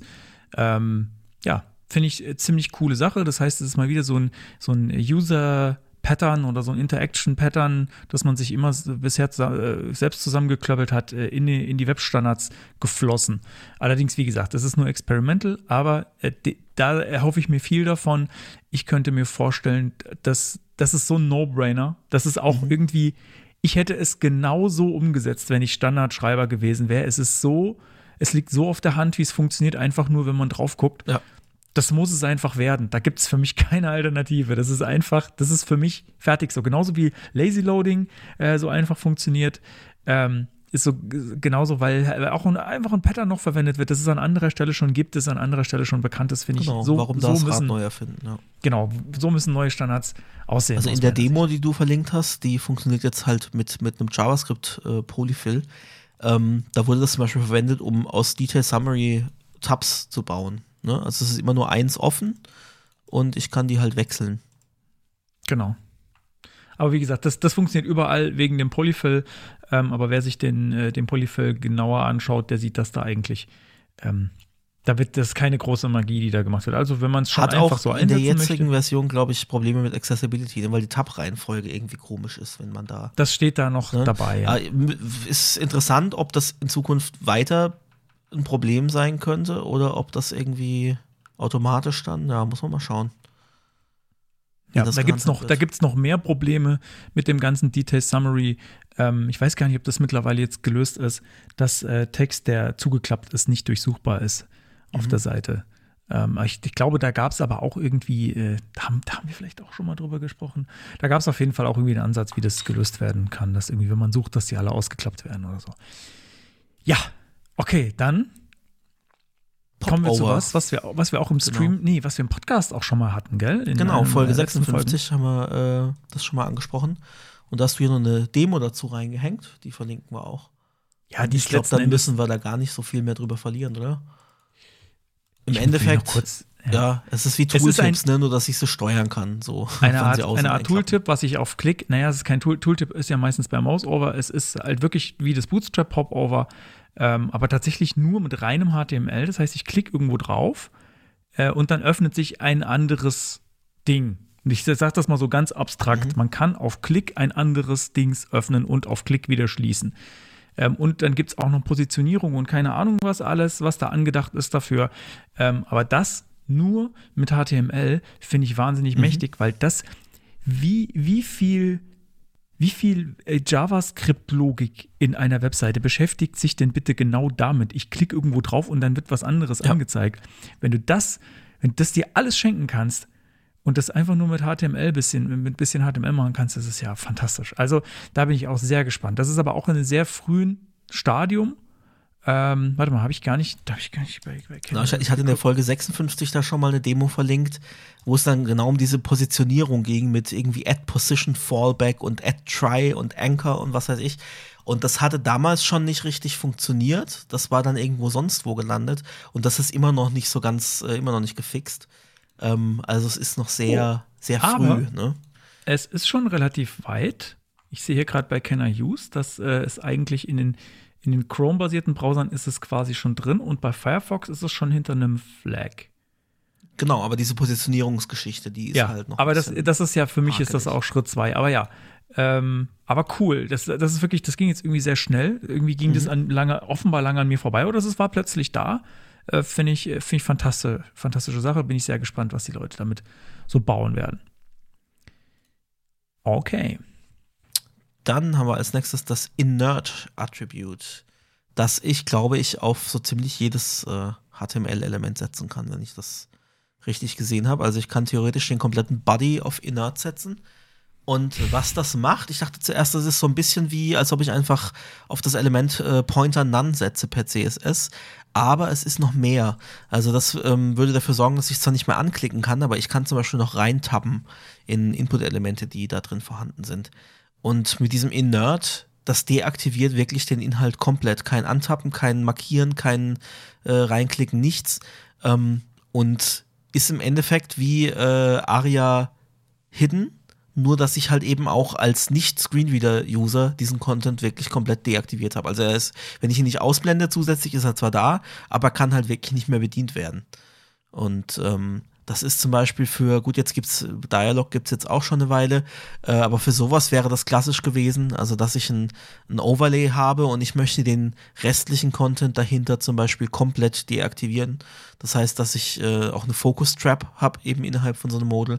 Also dafür wäre das zum Beispiel gewesen, aber gibt sicher auch noch andere Anwendungsfälle, wo das Sinn macht, äh, Content zu deaktivieren. Ich habe ja noch gedacht, äh, im, im Stream, ähm, da kam dann auch gleich Widerspruch, so von wegen, oh, das ist ja vielleicht gefährlich und ein Anti-Pattern. Aber ich könnte mir vorstellen, ähm, dass wenn man so eine richtige Web-App-App hat, also keine Ahnung, so ein Photoshop im Browser, das was es ja mittlerweile gibt, ne? Also so eine mhm. richtige App, die Dinge tut, die nicht einfach eine Webseite ist mit, mit ein paar iFrames oder so. Ähm, dass man da zum Beispiel in einem Ladezustand ähm, die Seite komplett deaktiviert, bis es fertig geladen ist, mhm. weil damit es keine komischen Seiteneffekte irgendwie passieren können. Ja. Könnte ich mir vorstellen, dass man das auch für sowas braucht. Äh, für weitere äh, Anwendungsfälle äh, gerne in die Kommentare, bin mhm. ich auch sehr interessiert. Ähm, ich denke, das sind aber auf jeden Fall schon Sachen, also es gibt immer wieder einen Grund, warum ich irgendwie was deaktivieren will zwischenzeitlich. Äh, da, da darfst du jetzt gerade nichts machen, sonst wird das irgendwie komisch oder so. Oder, was mir jetzt gerade auch noch einfällt, ist, ähm, man könnte damit zum Beispiel, wenn man jetzt so ein interaktives Formular hat, das Bereiche ein- und ausblendet, je nachdem, wie der Status vorher ist. Da möchte ich vielleicht nicht, dass man vorher schon mit der Tastatur oder mit dem Screenreader irgendwie reinkommen kann. Mhm. Äh, aber die Bereiche sind vielleicht nur visuell ausgeblendet am Anfang. Könnte ich mir vorstellen. Dann sagst du halt auch da, ähm, das ist wirklich so lange wirklich weg, weg, dass, dass du auf keinem Weg irgendwie reinkommen kannst. Ja, ich habe schon an diversen Stellen, da habe ich es halt dann gelöst, dass erstmal alles disabled ist, zum Beispiel. Alle Inputs werden disabled, mhm. solange wieder da die Tabelle noch fertig am Laden ist, weil Inhalte irgendwie per Ajax nachgeladen werden. Und solange macht zum Beispiel halt Filtern oder sowas keinen Sinn ähm, dass ich das dann disabled habe und erst danach wieder äh, aktiviere. Aber das ist halt, wenn man nicht optisch auch diese Kennzeichnung braucht und selbst das könnte man ja machen, indem man den ganzen Bereich dann ausgraut oder irgendwie einen Loader drüber anzeigt oder wie auch immer, ja. ähm, dann ist das schon schon praktisch, ja. Ist sehr praktisch, weil du halt einfach nur ein HTML-Attribut hast und alles, was innerhalb ist, äh, dann automatisch deaktiviert wird. Du musst genau. nicht einzelne Elemente auf Disabled setzen oder sowas, also sondern ich, das ist einfach alles, was drin ich ist. Ich glaube, ich hatte da auch mal wirklich einen Fall, wo es zu einem Bug kam, wenn man irgendwie schon vorher was eingetippt hat oder so, äh, weil ja. es dann natürlich versucht hat, irgendwas zu filtern oder sowas gar nicht da war und dann gab es irgendwie ja. einen Fehler. Und das ist. Äh, also es gibt cool, schon, glaube ich, einige Anwendungsfälle dafür. So, jetzt kommt, jetzt kommen Sachen für dich. Für mich. Für mich allein. Äh, DOM Attribute Related Methods. Ähm, da war eigentlich nur eine dabei, die wir, glaube ich, auch beide noch nicht kannten. Get Attribute Names. Also wenn ich einfach nur eine Liste aller Attribute will, also nur der Attributnamen, äh, die ein Element hat. Und äh, das gibt es, glaube ich, auch noch nicht so lang. Also in, in, in Web-Speak äh, gibt es schon ewig lang. Aber so 2017, 2018, ne, jetzt mittlerweile auch schon irgendwie fünf Jahre, sechs Jahre. Aber ähm, ja, habe ich irgendwie trotzdem nie genutzt man hat das halt vorher gemacht, indem man dann irgendwie äh, Get Attributes oder einfach Punkt Attributes und dann hat man sich halt äh, alle Keys von diesem Objekt zurückgeben lassen. Ne? Und dann hatte man auch quasi eine Liste aller, äh, aller Attribute. Aber es gibt eine eigene Funktion, da kriege ich einfach nur ein Array zurück und da drin sind alle Attribute, die das Element gesetzt hat. Und ähm, ja, sicherlich auch nicht unpraktisch. Ich glaube, ich bin jetzt gerade ein bisschen, äh, ich glaube, die Liste ist noch nicht gut genug aufgeräumt, weil ich glaube, da lösche ich mal gerade zwei Sachen okay. raus. Ähm, genau, das gibt es nämlich in der, äh, ich, ich, sag mal kurz, um was es jetzt gerade ging. Ähm, in der Umfrage gibt es so Bereiche, wo, wo großflächig abgefragt wird, ähm, zum Beispiel, ähm, welche Element-Moving DOM-Methods man schon verwendet hat, also äh, Methoden, um Elemente rumzuschieben. Ähm, und dann ist da eine ganze Liste mit, mit einzelnen Sachen, die wir jetzt aber nicht alle durchgehen wollen. Ähm, das könnt ihr euch einfach direkt in der Umfrage mal anschauen. Oder genau, gesagt, also wir haben die Sachen rausgepickt, die halt, äh, die wir halt selber noch nicht kannten. Genau, da war jetzt gerade noch was in unserer Liste drin.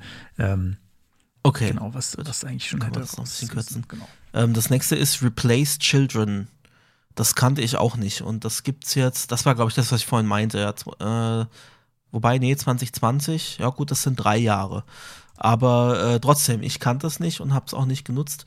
Replace Children, was ich da vorher gemacht habe, wenn ich jetzt wirklich in dem Element alles austauschen wollte, dann habe ich halt irgendwie äh, in HTML auf, auf einen Leerstring gesetzt. Dann war es erstmal leer und dann habe ich äh, die neuen äh, Children eingehängt. Ne? Aber mit Replace Children kann ich halt einfach alles auf, in einem Rutsch ersetzen. Cool. Also einfach wieder so kleine Helferlein, ja, äh, die jetzt nicht so vermisst wurden, aber halt einfach Dinge wieder einfacher machen und so und äh, übersichtlicher vielleicht auch machen. Genau. Dann kommen wir zum Bereich Content in der Umfrage. Äh, und als erstes kommt da direkt äh, unser Lieblingsattribut Loading gleich lazy. Ja. Ähm, und auch dazu werden wir jetzt nicht so viele Worte verlieren, sondern äh, tatsächlich auf unsere Folge Nummer zwei, zwei. verweisen, wo wir uns damals schon gefragt haben, warum wird denn das so wenig verwendet? Äh, ich muss jetzt gerade noch mal gucken, die Folge zwei ist, damit wir einen Kontext kriegen, ist veröffentlicht am 1.3.2020. Krass. Ähm, das ist ja quasi schon graue Vorzeit. Ja, Wahnsinn. Ähm, da gehen wir jetzt auch nicht weiter drauf ein. Äh, falls ihr was dazu hören wollt, dann hört euch unsere Folge Nummer 2 an. Die heißt Corona, Cloud und Chaos. Dann haben wir Source Set und Size Attributes. Ich glaube, da gehen wir auch nicht zu sehr in die Tiefe. Ähm, das ist im Zusammenspiel mit äh, Picture-Element und Source-Elementen, wo ich verschiedene Größen des gleichen Bildes äh, angeben kann. Und das klingt erstmal toll und klingt danach so, ach cool, ich gebe irgendwie verschiedene Größen an und der Browser sucht sich dann das Beste raus, was in dem Zustand und mit der Pixeldichte am besten passt.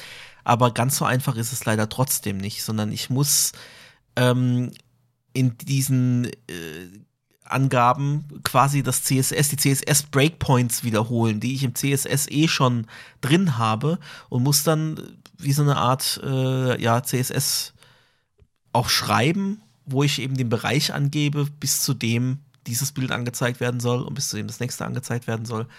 Ähm, Vermutlich aus dem Grund, weil theoretisch ja das CSS noch nicht geladen sein könnte, aber der Browser schon wissen muss, äh, in welcher Größe er dieses Bild darstellen soll. Aber es ist halt ein bisschen lästig, das irgendwie ja doppelt äh, machen zu müssen. Ähm, gut, am besten macht man sowas sowieso mit einem CMS, das am Schluss automatisch die entsprechenden Größen raushaut. Aber das muss halt auch genau wissen, in welcher Breite bin ich und in welcher Breite äh, ne, soll das am besten so und so dargestellt werden. Also wir haben das zum Beispiel bei uns auf der Seite ähm, so eine Galerie mit, mit Projekten, wo einfach nur so Vorschaubilder nebeneinander sind. Und die sind halt, manchmal gehen die über die volle Spalte, manchmal sind sie zweispaltig, dreispaltig oder vierspaltig, je nachdem, wie viel Platz ich zur Verfügung habe, aber auch je nachdem, wie viele Projekte ich habe und ob das aufgeht. Das heißt, äh, wenn es halt eine ungerade Zahl ist, irgendwie, dann geht halt am Schluss noch mal eins irgendwie voll breit drüber. Oder die werden dann auf vier, vier, vier, vier aufgeteilt, äh, statt auf irgendwie zwei oder zwei Dreier und so weiter. Ähm, und das macht es ein bisschen tricky, da halt genau zu wissen, in welcher Konstellation brauche ich jetzt eigentlich welche Breite. Und äh, ja, das hat mich schon so ein bisschen zur Verzweiflung gebracht. Ja, es sieht auch irgendwie hässlich aus, muss ich ehrlich sagen.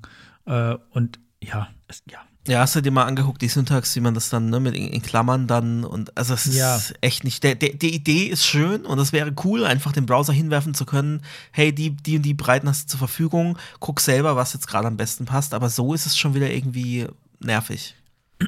Also ich habe mal ähm, eine, eine Minimalimplementierung, ist auch schon wieder viele, viele Jahre her, als ich noch im Agenturgeschäft war, ähm, eine Minimalimplementierung gesehen von äh, ich habe einen Server, der mir die passende Bildgröße zurückgibt, irgendwie oft mit PHP gebaut, ganz simpel. Mhm.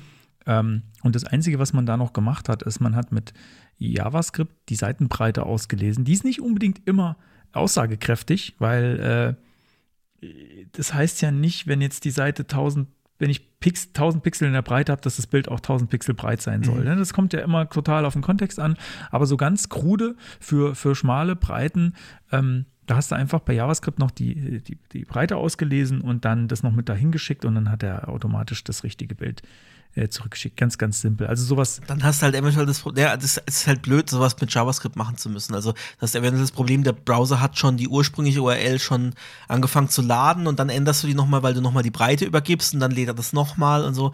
Ja, also ist klar, Ja, ja. kann man machen, ne, funktioniert, aber also schöner wäre es für mich einfach, der Browser würde das selber machen, aber da gibt's halt wieder diese Constraints mit, äh, ja, weiß ich denn überhaupt schon beim Rendern, ich möchte ja auch möglichst keine Repaints haben und so, ne? Also daran, daran liegt das so ein bisschen, warum jetzt man jetzt, das mit jetzt komme ich mit muss. Mhm. einer ganz uralten Idee um die Ecke. Wäre dafür Progressive JPEG nicht genau das Richtige? Also, dass du Ah. im Prinzip, weißt du, wie ich meine? Also, dass, dass man das irgendwie kommt, dass der Browser das kombiniert, dass er quasi so die, die mega Low-Variante quasi als erstes lädt, das geht ja. Aha. Mit Progressive JPEG. Erinnerst du dich, erinnerst Ja, dich ja, an die ja, frühen. Zeiten des Internets? Vielleicht muss ich für die, für die Jüngeren hier, die zuhören, noch mal kurz erklären, was das ist. Also es gab eine Zeit, da war das Internet sehr, sehr langsam überall, ja. Und äh, wenn man ein Bild geladen hat, dann war man froh, wenn man nicht fünf Minuten warten muss, bis es da ist. Pornoseiten. ähm, und äh, da gab es, es gibt halt die Technologie Progressive äh, äh, JPEG, also in, in, und dann, dann kann der Browser ähm, eine sehr, sehr niedrig aufgelöste Variante des Bildes laden. Als, damit fängt er an und dann sieht man schon mal was. Es ist zwar nur sehr, sehr blurry und dann geht der Schritt für Schritt, wird das Bild immer schärfer. Damals halt so in alle, alle zehn Sekunden wird es eins schärfer. Oder teilweise hat man das sogar gesehen, so zeilenweise von oben nach Ja. unten wird es dann schärfer. Ähm, Porno schärfer. Aber Ähm. das, das heißt, du müsstest dem Browser quasi irgendwann sagen können, ah ja, okay, das ist, das ist genug. Weiter brauchst du es nicht streamen. Genau, das ist, das ist genug, weil ich meine, wenn du das Bild, wenn, wenn, du, wenn du ein großes Bild hast, das du eh in klein darstellst, dann brauchst du ja auch nicht so viel Detail, weil die, die Genau, Pixel also auf eh Mobile zusammengeschoben. möchte ich es vielleicht Ganz genau, halt, ne? ganz genau. Gut, wobei auf Also Mobile hast du dann wieder Retina, da hast du dann eh meistens da fast, fast schon wieder eine größere Bildauflösung als auf dem Desktop. Aber nee, also der Browser sollte das eigentlich selber entscheiden können, aber ich verstehe schon, dass das äh, dann wieder andere Probleme mit sich bringt, weil ich halt eben dann das Bild vielleicht, also weil ich da Jetzt haben nochmal ein Paint machen viel muss. drüber geredet. Ja, ja, Weg- lassen weg wir es. damit. Äh, weg, weg damit. Genauso weg damit. Äh, Content Security Policy, Folge 48 anhören, da haben wir das äh, ausführlich beschrieben. Ja, und äh, für alle, die, äh, Moment, da muss ich aber noch kurz drauf eingehen, ähm, für, alle, für alle, die nicht verstehen, was das für ein komischer Folgentitel ist, ähm, hört mal, hört mal den, einen der größten Hits von Fanta 4, dann versteht ihr, worauf es anspielt. Ähm, und zwar Policy, HTXS und HTTP, XSS, CSP, Ole Ole. Wollte ich jetzt nur noch mal so betonen, dass man auch verstehen Für kann, die, wo es für die herkommt. Jüngeren unter euch. Ja, genau. Nee, aber auch, auch für die Älteren, ich glaube, das hat vielleicht nicht jeder, die Anspielung hat vielleicht nicht jeder verstanden. Ja, so, jetzt Gut. Haben, wir, haben wir das. Alles klar, weiter. Fetch Priority. Da waren wir das, da wussten wir irgendwie so gar nichts äh, groß mit anzufangen, genauso wie bei dem nächsten, was gleich noch danach kommt. Ähm, warum das notwendig sein könnte. Und das ist so ein bisschen, das, da wird's halt schon sehr, sehr fein technisch. Also ich kann mit Fetch Priority ähm, kann ich Elementen, also zum Beispiel Image-Elementen, aber soweit ich weiß auch äh, Link-Elementen ähm, und Source-Elementen, also alles, was irgendwie externe äh, Dateien anzieht, kann ich mitgeben, mit welcher Priorität der Browser die eben abholen soll. Dann kann ich sagen High, Low oder Auto, was der Default-Modus ist. Und das ist so ein bisschen, also dazu muss ich ja wirklich auch auf der Seite alles, alles im Griff und alles im Blick haben, um zu entscheiden, was da wichtig ist und was nicht. Und von der Ladereihenfolge her geht der Browser ja eh so vor, ne? von, von oben nach unten, wenn er das Markup passt. Ähm, und das dann halt ein Bild, das oben ist, dass ich das als erstes brauche im Vergleich zu einem Bild, das irgendwo ganz unten ist, ist ja eigentlich klar. Also natürlich gibt es da bestimmt irgendwelche Gründe, das zu tun. Wahrscheinlich dann eher auch in irgendwie Also High dann vielleicht nicht, oder so. aber Low möchtest du vielleicht Das, reinschreiben. das vielleicht schon eher, ja. Dass ich tatsächlich, weil es ist ja so, ne, wenn, wenn ich jetzt überall High reinklatsch, ist am Ende äh, auch nichts gewonnen, ja. Weil er Ähm, lädt es ja sowieso in dem Augenblick, wo das HTML, also ein, ein Bild wäre ja in dem Fall, wenn es nicht Loading Lazy hat, ist es ja Render Blocking, wenn ich es richtig weiß. Das heißt, er lädt es sowieso in dem Augenblick, wo er das Image Tag findet. Oder liege ich da jetzt falsch? Nö, das ist doch, glaube ich, so. ein Bild ist nicht Render-Blocking, oder? Oh je, jetzt haben wir Oh je, oh, jetzt haben wir uns. Eieieiei, äh, Jetzt kommt, nicht, jetzt nee, kommt die, siehst ja, jetzt kommt die Internetpolizei. dann, dann Platzhalter und entsprechend hast du ja eh meistens, äh, ja, du kannst das ja per CSS, also wenn du jetzt tausende Bilder hast, die Seite lädt trotzdem, die lädt halt die Bilder erst danach dann.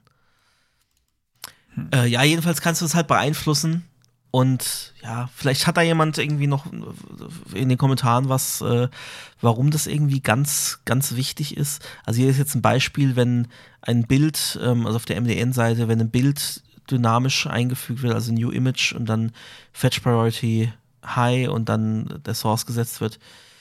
Vielleicht macht das irgendwie, bietet das Vorteile, wenn ich jetzt ganz viele Bilder in die Seite reinsetze, aber okay. auch da wäre ja die Reihenfolge maßgeblich. Naja, ich weiß es nicht.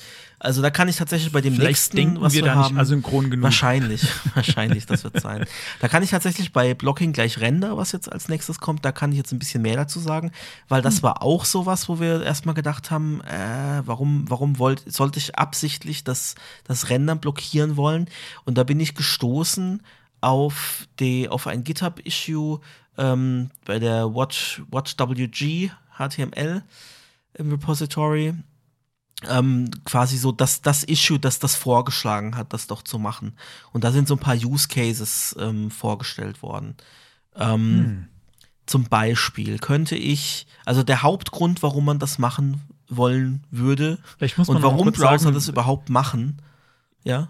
Vielleicht sage ich noch mal kurz, äh, vielleicht wie der Code aussieht dazu, damit man auch weiß, um was es da geht. Also Mhm. in dem Fall ist es ein Script-Tag, das hat das Blocking gleich Render-Attribut und das Async-Attribut und dann noch Source Das war das, was uns am meisten ver verwirrt hat. Genau, also wir haben halt gedacht, naja, wenn ich doch Async hab und dann aber Render-Blocking mache, wieso, äh, dann hebe ich das ja quasi, also es widerspricht sich Genau, irgendwie. aber pass auf. Also, was man damit erreichen möchte und warum Browser das auch machen, ähm, ist, dass man diesen Flash of Unstyled Contents, diesen Folk, äh, dass man das verhindert. Ne? Also, dass man zuerst irgendwie komischen Text sieht und dann macht es erst plöpp und dann äh, wird es erst richtig dargestellt. Und deswegen, und wer, wer das genau wissen will, das war nämlich auch in dem Git äh, verlinkt, ein, ein GIST, glaube ich, oder zumindest ein, ja, so eine äh, MD-Datei, wo genau drin beschrieben ste steht, welche Render-Engine wie vorgeht, um das zu machen. Also es gibt wohl bei den meisten irgendwie auch so einen internen Timeout, glaube ich, ähm, nachdem das dann passiert, wenn, wenn, äh, ja, wenn, wenn vorher nicht genug Content da ist, der, der das nicht blockiert. Ähm, und man kann damit eben beeinflussen, dass man sagt, okay, dieses Element, darauf musst du auf jeden Fall warten, bevor du so diesen ersten Paint machst.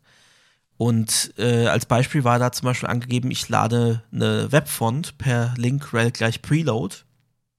Und wenn ich diesem Link-Attribut, äh, Link- Link-Element dann eben das Blocking gleich Render mitgebe, dann soll der Browser darauf warten, bis das geladen ist. Und damit hast du halt diesen, diesen Flash, dass zuerst die Standardschrift oder die Fallback-Schrift geladen wird und dann die Webfont, äh, den vermeidest du halt damit. Und in der Regel sollte das ja hoffentlich so schnell gehen, dass du diese Verzögerung gar nicht groß mitbekommst. Ähm, und dass es auffälliger wäre, es würde komisch rumflackern, als wenn du tatsächlich auf die Webfont wartest. Hm. Okay. Ich glaube, da muss ich noch mal drüber nachdenken. Das andere, glaub, andere ja. Beispiel, genau jetzt mit dem, mit dem Script und dem Async, ähm, da ist es so, wenn ich das kombiniere, dann, dann wird das Parsing nicht blockiert. Also der Browser kann schon mal weitermachen, die Seite zu parsen. Aber das, das äh, Rendern wird eben so lange blockiert, bis tatsächlich das Skript geladen ist. Okay, da geht es aber doch um Millisekunden, oder? Da geht es um Millisekunden, aber das ist wahrscheinlich bei, bei irgendwelchen großen Web-Anwendungen, die, äh, ja, keine Ahnung, was alles laden, macht das wahrscheinlich einen Unterschied. Ich finde, es ist auch, es ist wieder so, ein, so, ein, so eine technische Feinheit, äh, die man sich jetzt halt erlauben kann zu implementieren in die HTML-Spezifikation. Irgendjemand, irgendjemand hat da, hat da einen, äh, einen Test gemacht, einen Performance-Test und hat festgestellt, ja, das ist ja Kacke, das kann man ja gar nicht. Wir, man könnte diese, diese vier Millisekunden, die könnte man doch eigentlich nutzen für, und dann könnte das vier Millisekunden schneller Da, sein. in, in dem Fall geht es ja fast sogar gegen Performance. Das ist ja tatsächlich eher so eine optische Geschichte, das Rendering zu blocken. Also was, äh, was da noch genannt war, war zum Beispiel, wenn ich, ähm, wenn ich Skripte über ein Loader-Skript einfüge.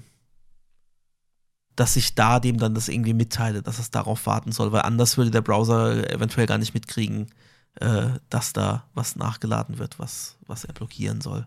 Also, na gut. Und als letztes war hier noch mit Request Animation Frame, ähm, dass man irgendwie so lange wartet, also solange der Browser blockiert ist, wird auch kein Request Animation Frame ausgeführt. Und damit kann ich dann quasi so lange äh, blockieren und warten, dass ich vor dem ersten Paint nochmal irgendwelche Dinge ausführe, die, die, ja, die Darstellung positiv beeinflussen. Also es sind echt so Feinheiten und ähm, ich bin mir nicht sicher, ob ich das jemals brauchen werde. Gibt bestimmt Aber jemanden in den Kommentaren, der uns erklärt, warum wir alle Vollidioten sind und äh, wieso das das Allerwichtigste der Welt ist.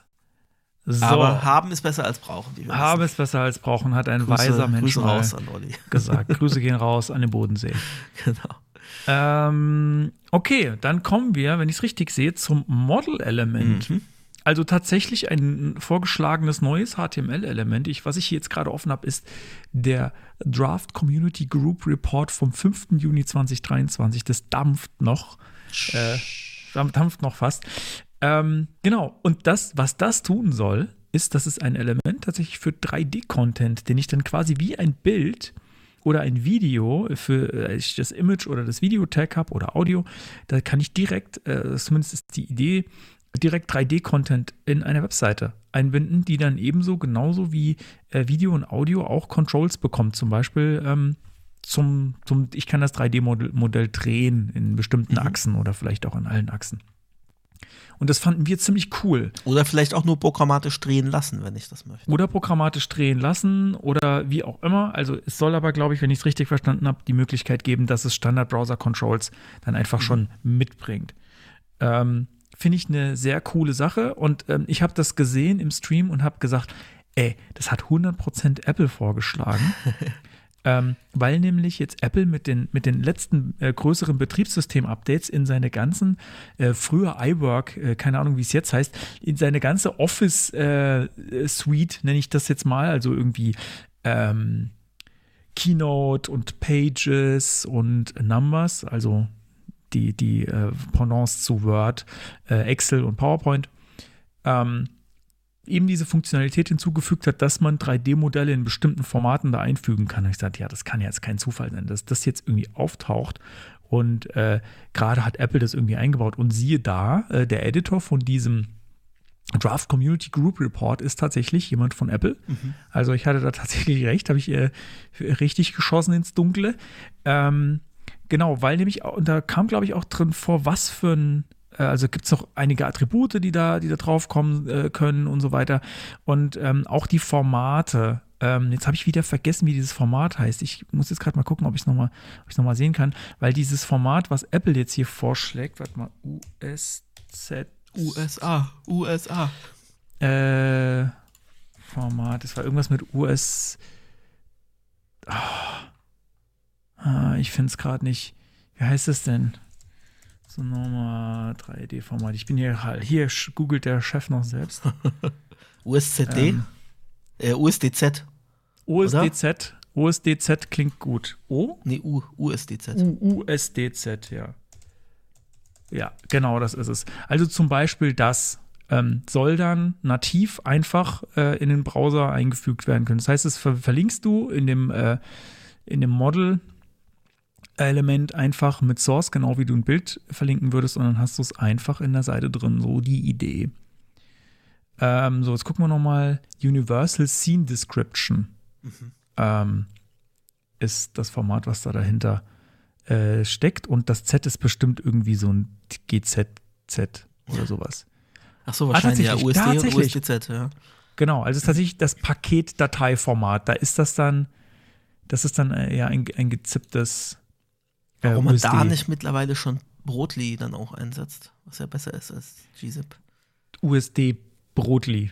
USD USDB. USD USD genau. Ähm, wird bestimmt noch jemand auf die Idee kommen. Aber das ist, glaube ich, noch sehr, sehr am Anfang. Aber die Idee finde ich, ich verstehe gar nicht, wieso es das nicht schon längst gibt. Das dürfte auch meinen Bruder freuen, wenn dann es liegt total auf der Hand, dass man sowas haben will, äh, weil bislang war man, glaube ich, bei sowas darauf angewiesen, dass man ein Canvas verwendet und da drin mhm. irgendwelche Dinge macht mit JavaScript. Wenn ich aber einfach tatsächlich nur ein 3D-Modell anzeigen möchte, dass ich vielleicht programmatisch das ist ja so typisch Apple-Produktpräsentation und deswegen mhm. passt es auch wieder, dass ich programmatisch irgendwie drehen oder zoomen genau, du scrollst oder und dann scroll, dreht sich das einfach mit. Genau, das bleibt sowas, ja. stehen beim Scrollen, aber es dreht sich dann oder es zoomt oder sonst irgendwas. Ähm, vielleicht, weiß gar nicht, können so 3D-Modelle auch unterschiedliche Zustände innen drin annehmen? Also sowas wie so ein Explosions- äh, Dings? Geht, geht, gibt's das? Es kommt drauf an, ob das Format das unterstützt. Also wenn du in dem Format also quasi irgendwie Keyframes anlegen kannst und die ansteuern genau, kannst, ja, das wäre wär der Klassiker für so Apple-Produkte teilweise noch. Genau, ähm, ja, keine Ahnung. Ähm, ich glaube, es sollen auch verschiedene und du kannst Formate das gehen. Ja, also je nachdem, wie das Format konstruiert ist, kannst du ja wahrscheinlich einfach statt einer Datei einer fixen anzugeben, das auch über einen Blob machen, den du halt äh, zur Laufzeit quasi konstruierst. Also du hast dann dieses Format, wenn es jetzt aufgebaut ist wie XML oder sowas, ja, ähm, weiß ich nicht, müssten wir halt mal reingucken, dann könntest du das ja theoretisch dynamisch verändern, ja, und sagen, hier, okay, schieb den Bauteil noch nach rechts und lass den rausfahren und was weiß ich.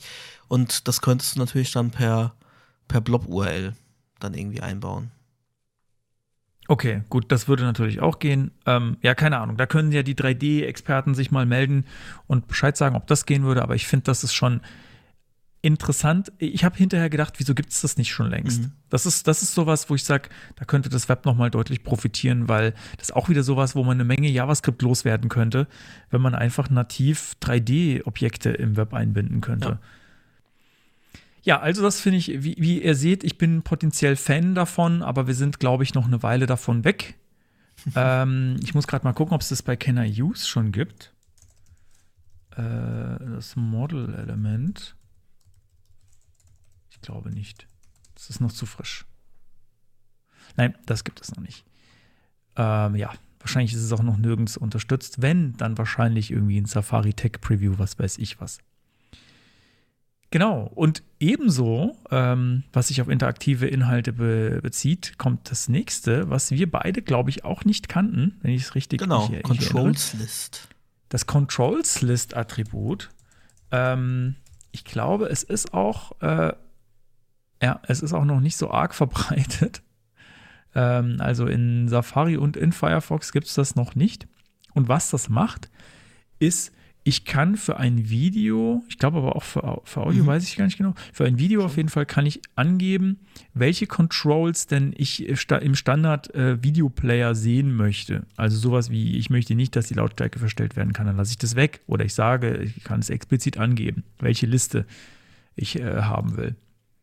So, muss ich mal gerade noch gucken. Ich habe auch. Also No-Download kann ich zum Beispiel setzen, ne? dass dieses standardmäßige, man kann das runterladen bei Audiodateien oder Videos, ähm, dass das nicht angezeigt wird. Oder No Fullscreen bei Videos und No Remote Playback. Das ist wahrscheinlich dann irgendwie, dass ich es casten kann auf, auf andere Geräte, würde ich mir jetzt so vorstellen. Steht jetzt leider nicht, nicht genau dabei. Ich da ist auch wieder so noch eine Liste. So, so ein kleines Ding. Ähm, man merkt halt, dass das wirklich so das große Ganze ist gesetzt und jetzt kommen so Kleinigkeiten, die aber halt doch nützlich sein können. Ich finde ja, das schön. Ich glaube, äh, arg viel mehr gibt es dazu auch nicht zu sagen. Ja, ne? Es wandert immer mehr, was ich auch vorhin schon gesagt habe, es wandert immer mehr in die, in die äh, etablierten Standards oder in die, in die stabilen Standards äh, und weg von, man muss alles selbst klöppeln und das finde ich immer ja. gut. Dann gibt es hier noch ein paar Sachen zusammengefasst unter Internationalization Features. Also das ist die Internationalization API, also Intel. Punkt. Und dann gibt es da ganz viele verschiedene Sachen. Und die haben wir auch schon in zwei Folgen mal besprochen. Jeweils verschiedene Aspekte davon. Folge 4 sogar schon. Und Folge 52, die verlinken wir in den Show Notes. Da sind so Sachen wie übersetz mir äh, Monatsnamen und so weiter automatisch. Das habe ich zum Beispiel auch bei diesem Best Day Finder eingesetzt, dass ich da nicht irgendwie Übersetzungsstrings machen muss, sondern das bringt der Browser schon mit. Oder irgendwelche Listen zusammensetzen und dabei das Wort und automatisch übersetzen und so weiter. So Geschichten hm. sind es und ähm, ja, da einfach mal reinhören. Ja, das ist eine, eine reine äh, Crosslink. Cross-Crosslink-Folge hier heute. Ihr merkt schon. Na, na, ist ja auch ein bisschen, ist, bisschen Content ist ja schon dabei. Außer, außer der nächste große Abschnitt. ja, das, das nächste große eigene Themenfeld war Web Components. Aber dem möchten wir mal eine komplett eigene Folge widmen. Und zwar am Ende unserer ja immer noch laufenden HTML von A bis ZZ Serie. Und genau dieses ZZ steht nämlich dann für die Web Components am Schluss. Ganz genau. Da, das jetzt haben wir quasi auf eine Folge verlinkt, die es noch nicht gibt. noch nicht wir machen es uns Genau. heute sehr leicht. ähm, genau, dann würde nämlich schon der Themenblock Accessibility kommen. Ähm, da sind ein paar Sachen drin. Wir haben uns auch nur zwei äh, rausgepickt oder ich habe zwei rausgepickt, ähm, die äh, ich interessant finde oder die für mich auch tatsächlich neu waren. Und zwar das erste ist das Focus Group Attribut. Ähm, das ist, und ich glaube, das haben wir im Stream gar nicht so richtig besprochen, da sind wir relativ schnell drüber weg. Ich habe mir jetzt nochmal angeguckt, was das denn eigentlich wirklich, wofür es das eigentlich wirklich ist. Und zwar ist das für, wenn ich, ähm, äh, wie soll ich sagen, ich habe interaktive Elemente, die ich vielleicht auch per Tastatur steuerbar haben möchte. Und ich möchte, dass die äh, innerhalb einer bestimmten Gruppe auch mit den Pfeiltasten steuerbar sind. Ähm, ein Beispiel, wo das jetzt schon geht mit nativen Elementen, wäre zum Beispiel ein Radio-Button. Wenn ich Radio-Buttons miteinander gruppiere, dann kann ich mit den Pfeiltasten innerhalb der Radio-Group hin und her schalten, aber ich kann da nicht raus. Ähm, genau, oder in einem Select, wenn ich einen Select aufklicke, kann ich mit den Pfeiltasten innerhalb des Selects navigieren, aber ich kann mit den Pfeiltasten nicht raus. Und genau für solche äh, Bereiche, wo ich mit den Pfeiltasten was machen kann innerhalb von einer kleinen Gruppe, ähm, aber nicht, aber wenn ich mit Tab reingehe, dann komme ich ja in das Select und dann aber auch wieder raus. Das heißt, wenn ich so ein Element habe, wo ich innerhalb was machen können sollte und das selbst bauen möchte, ich, so habe ich das zumindest verstanden, das Focus Group Attribut, dann würde ich das dem, dem umgebenden Element geben und sagen, wenn da jetzt irgendwas mit Pfeiltasten passiert, dann bleibt bitte da innen drin. So, dann, dann passieren die einzelnen Elemente da innen drin. Ähm, da gibt es dann noch äh, äh, genau äh, Artikel zu, auch ein, ein neues Wort, was ich da gelernt habe oder eine neue Formulierung, Roving Tab Index, wo genau das erklärt wird. Also das ist von, äh, von Stefan Judis ein Artikel, den werden wir auch dann in Shownotes verlinken, ähm, wo genau dieses Konzept erklärt wird, ähm, dass man sich innerhalb eines Bereiches bewegt mit den Pfeiltasten, aber wenn man, wenn man tappt, dann kommt man auch da wieder raus. Also genau, vielleicht mal da angucken. Finde ich eine interessante Geschichte. Ich bin der Meinung, ähm, man sollte nur in Notfällen ähm, so interaktive Elemente selbst basteln. Man sollte möglichst sich auf die nativen Elemente beschränken und die verwenden, so wie sie gedacht sind. Es kann aber natürlich Anwendungsfälle geben, wo das wichtig ist. Also es gibt einfach noch nicht alles, was man an irgendwie an Interaktivitäts-Widgets oder so haben will in nativ. Keine Ahnung, ich möchte jetzt in einer interaktiven Tabelle irgendwie was äh, editieren können oder so. Fällt mir jetzt gerade irgendwie so als Beispiel ein. Oder in einem File-Tree, wie bilde ich denn den ab? Ja, äh, keine Ahnung, wenn ich jetzt irgendwie sowas Explorerhaftes im, im Browser habe. Also kann ich mir sehr gut vorstellen, dass es dafür gute Anwendungsfälle gibt und je mehr irgendwie da in Standards wandert, wandert habe ich jetzt heute schon ein paar Mal gesagt, in dem Fall ist es ja ein echtes HTML-Attribut, umso besser. Also cool, dass es das gibt. Äh, ich weiß nicht, ich, ich hoffe, dass ich es nie brauchen werde, aber ich werde es im Hinterkopf behalten. Wenn ich das richtig sehe, dann ist das in Chrome drin, aber hinter einem Flag. Aber es gibt es noch nicht mal auf I Use. Also das ist noch sehr dev-trialig. Genau, ja, es ist noch sehr früh und äh, ja. Gut, dann kommen wir aber noch zu einem weiteren, was ich auf unserer Podcast-Seite schon eingebaut habe, nämlich äh, es gibt noch ein weiteres neues HTML-Element, was vorgeschlagen wurde, ähm, nämlich das Search-Element, Generic Search-Element. Ähm, das ist dafür gedacht, dass es um alles gelegt wird ähm, als Container, was zum Auslösen einer Suche verwendet wird. Also nicht Suchergebnisse, sondern das, was ich, da wo ich die Suche abfeuere. Also es wäre ein klassischer Container für, ich habe ein Inputfeld, äh, vielleicht Input-Type Search und dann noch ein, ein Submit zum Abschicken, zum Beispiel. Dass, dass quasi das ähm, semantisch, einen, einen echten semantischen Ort äh, bekommt auf der Seite. Das ist dann theoretisch. Genau, das ist wirklich nur rein, rein semantisch, ne? So hat sonst das ist rein semantisch, soweit ich es verstehe. Es gibt auch schon die Role Search, soweit ich weiß, gab es die schon die ganze Zeit. Ähm, aber es ist ja auch immer cool, wenn man ein eigenes Element hat für sowas, mhm. dass man eben sich nicht diese ganzen Role-Attribute merken muss, was es da alles gibt, sondern dass man sagen kann, hey, ich nehme einfach das Element. Ähm, das Problem, was es momentan noch gibt, ist, das wird in der Semantik von den Browsern derzeit, soweit ich es verstanden habe, noch nicht unterstützt. Das heißt, wenn man es jetzt momentan einsetzen möchte, sodass es auch wirklich einen Mehrwert bringt, dann sollte man die Role Search trotzdem noch mit draufsetzen. Das ist ein ja. bisschen hässlich, Search, Role Search. Ähm, aber sicher ist sicher. Aber sicher ist sicher und für die Zukunft irgendwann wird's man, kann man dann das Role Search rausnehmen und dann äh, hat man das äh, ganz simples, schönes, neues, kleines HTML-Element, was ich bei uns einfach schon mal eingebaut habe. War ja auch ganz easy, kann auch ziemlich sicher nichts kaputt gehen.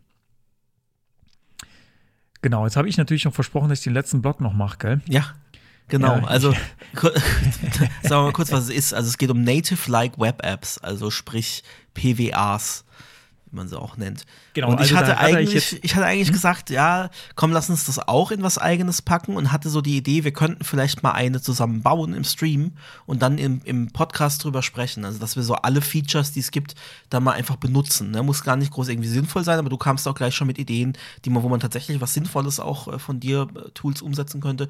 Also können wir gerne mal schauen, ob wir das, ob wir das machen in Zukunft.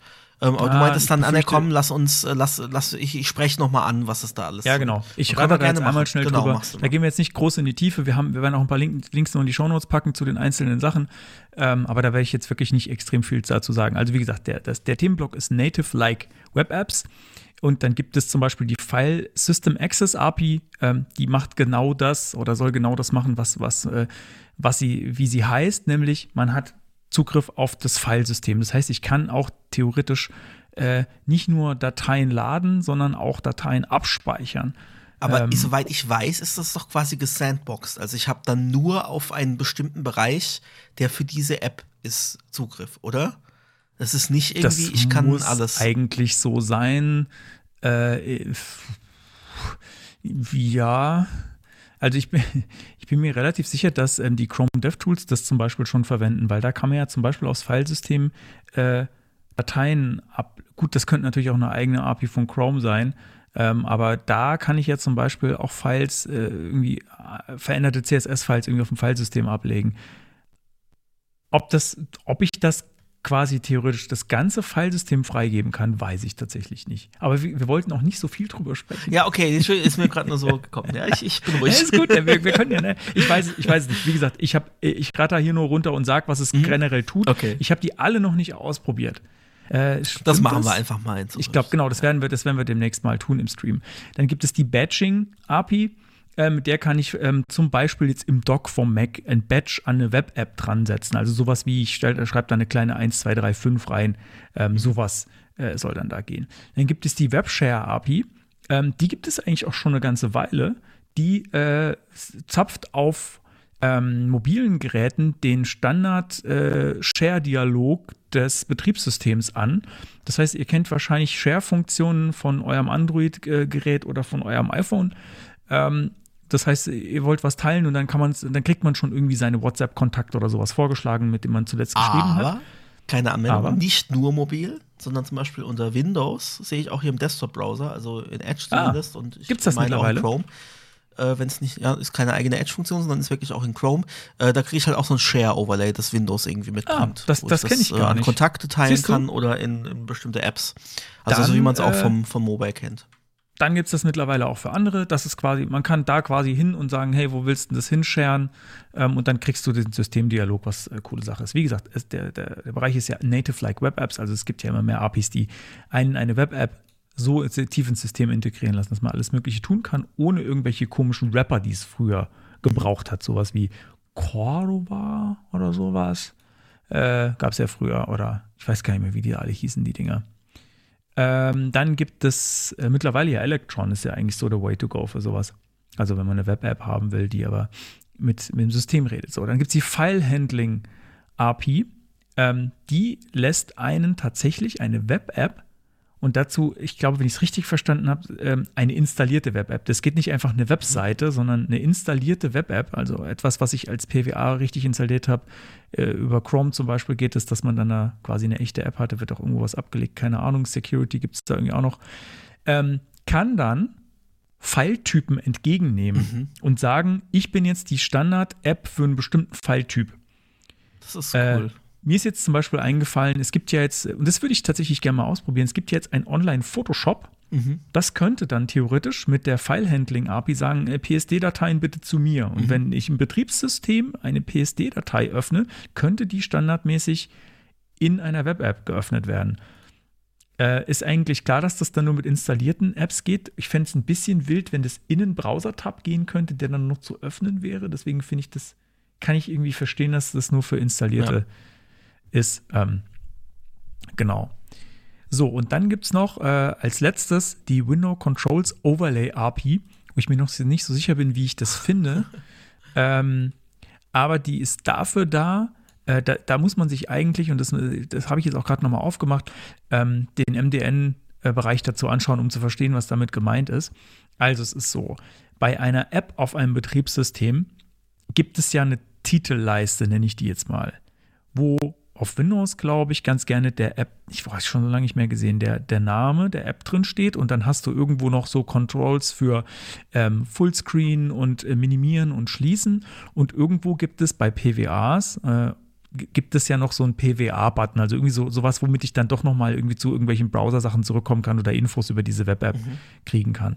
So, der, also, äh, und auf dem Mac jetzt zum Beispiel, da, davon sind die Screenshots jetzt hier, während diese Window äh, Control-Buttons links und der PWA-Button rechts und unter Windows wird es wahrscheinlich irgendwie anders aufgeteilt sein. Vielleicht sind die dann nebeneinander oder so.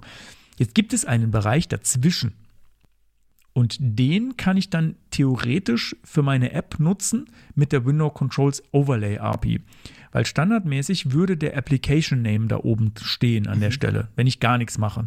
Jetzt gibt es mit dieser API dann aber die Möglichkeit, dass man da auch Content der, äh, der App darstellen kann, wenn man das möchte. Das heißt, der App-Content geht einfach bis ganz oben und diese System-Buttons sind dann da drüber gelegt über die Seite. Die sind dann links und rechts in dem Fall und zwischendrin kann ich auch noch App-Content reinmachen. Was weiß ich, eine ne Suchzeile zum Beispiel habe ich überlegt, das wäre wär irgendwie, wenn man wirklich Platz sparen will, könnte man zum Beispiel eine Suchzeile da reinmachen. Genau, aber auch wie gesagt, das habe ich auch, das ist auch experimental und äh, Browser Compatibility ist auch eher so äh, nur irgendwelche Chrome Edge, aber nur auf dem Desktop und so, klar, weil Mobile, glaube ich, äh, hat man ja solche Leisten nicht. Ähm, ja, keine Ahnung, nicht ausprobiert, aber das der Vollständigkeit halber nochmal erwähnt, weil ich das schon interessant finde, ähm, aber bisher noch nie sowas gebaut habe. So, und dann Cool. haben wir es tatsächlich relativ schnell Sind wir geschafft. doch recht wir schnell durchgekommen, ne? Aber wir waren auch schon schnell unterwegs. Also ich meine im Sinne von, ich glaube, wir haben großen Wortausstoß gehabt hier. und äh, einiges auch ausgelassen. Das wäre das wär auch noch so was, was ich gern mal, was eine AI gern mal Statistik machen könnte. Die Viel Words wir per Second oder Word, Words per Ja. Minute, die wir so. Und unterscheidet sich das von dir zu mir? Wer redet schneller und so? Ja, wäre interessant.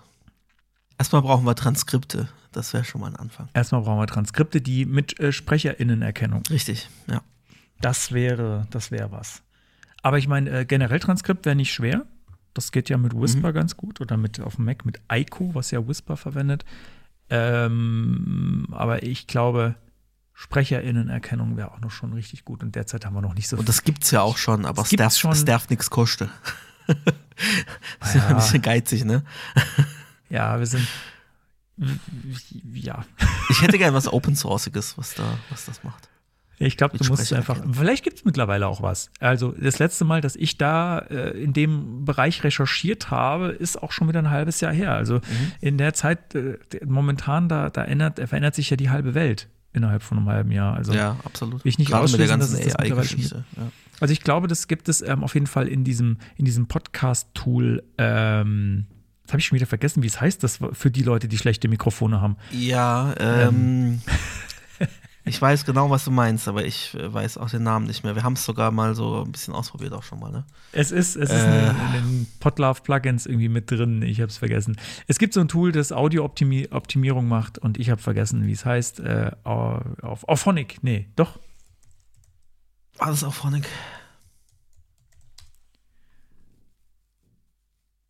Ja, Auphonic. Es ist, glaube ich, UAI Sound Engineer for Podcast. Oh Gott, die haben ja eine krass, krasse neue Seite. Ähm, genau, und die, die haben das schon eine Weile mit drin. Und die haben auch eine API und so, da kannst du einfach deinen Pfeil hinwerfen. Ähm, ja, egal. Da, da habe ich das auf jeden Fall schon mal gesehen. Das geht schon eine ganze Weile. Ähm, die binden dann wiederum so Drittservices an, für die man dann Geld bezahlt. Äh, ich habe das jetzt auch ein bisschen böse gesagt, das mit dem Auphonic ist für Leute, die keine guten bekommen. Aber ähm, wir haben sowas nicht. Wir haben nur den, äh, vielleicht ganz schnell nochmal gesagt, wir haben nur den Ultraschall, ähm, die Ultraschall-Plugins am Start. Und so. Äh, was da halt so äh, fertig mit drin Ja. ist. Und ich glaube, wir haben das irgendwann einmal eingestellt. Ja. Und seitdem benutzen wir das so und ähm, wir haben da, lassen da sonst nichts drüber laufen. Das passt. Und dann ist es so, wie es ist und ich hoffe, dass es gut genug ist. Weil ich, ich höre mir die eigenen Podcasts nicht so viel an. Du hörst es, du hörst es mir an, du weißt es besser. Beim, beim Kapitelmarken setzen, ja. Da höre ich immer drüber. Ich glaube, das passt. Gut. Okay, dann sind wir tatsächlich mit dem Thema fertig. Und es kommt jetzt noch. Das Geilteil. Geilteil. Und korrekte Grammatik mit Hey. Cheers. Yes, das haben wir auch nicht so oft. Hey. Ähm, das Geilteil heute ist etwas, was uns im Stream, in unserem ersten Stream nach der Sommerpause, glaube ich, mal empfohlen wurde. Da haben wir uns das angeguckt und habe ich eine lange drauf rumgeklickt und ich habe jetzt, mich jetzt nochmal dran erinnert und dachte so, da war doch sowas, das habe ich irgendwie die ganze Zeit angeguckt und hin und her gedreht und das war irgendwie cool. Und dachte ich mir, ja, das stimmt, das ist schon, das ist Geilteil würdig. Und zwar heißt die Seite äh, satellitemap.space.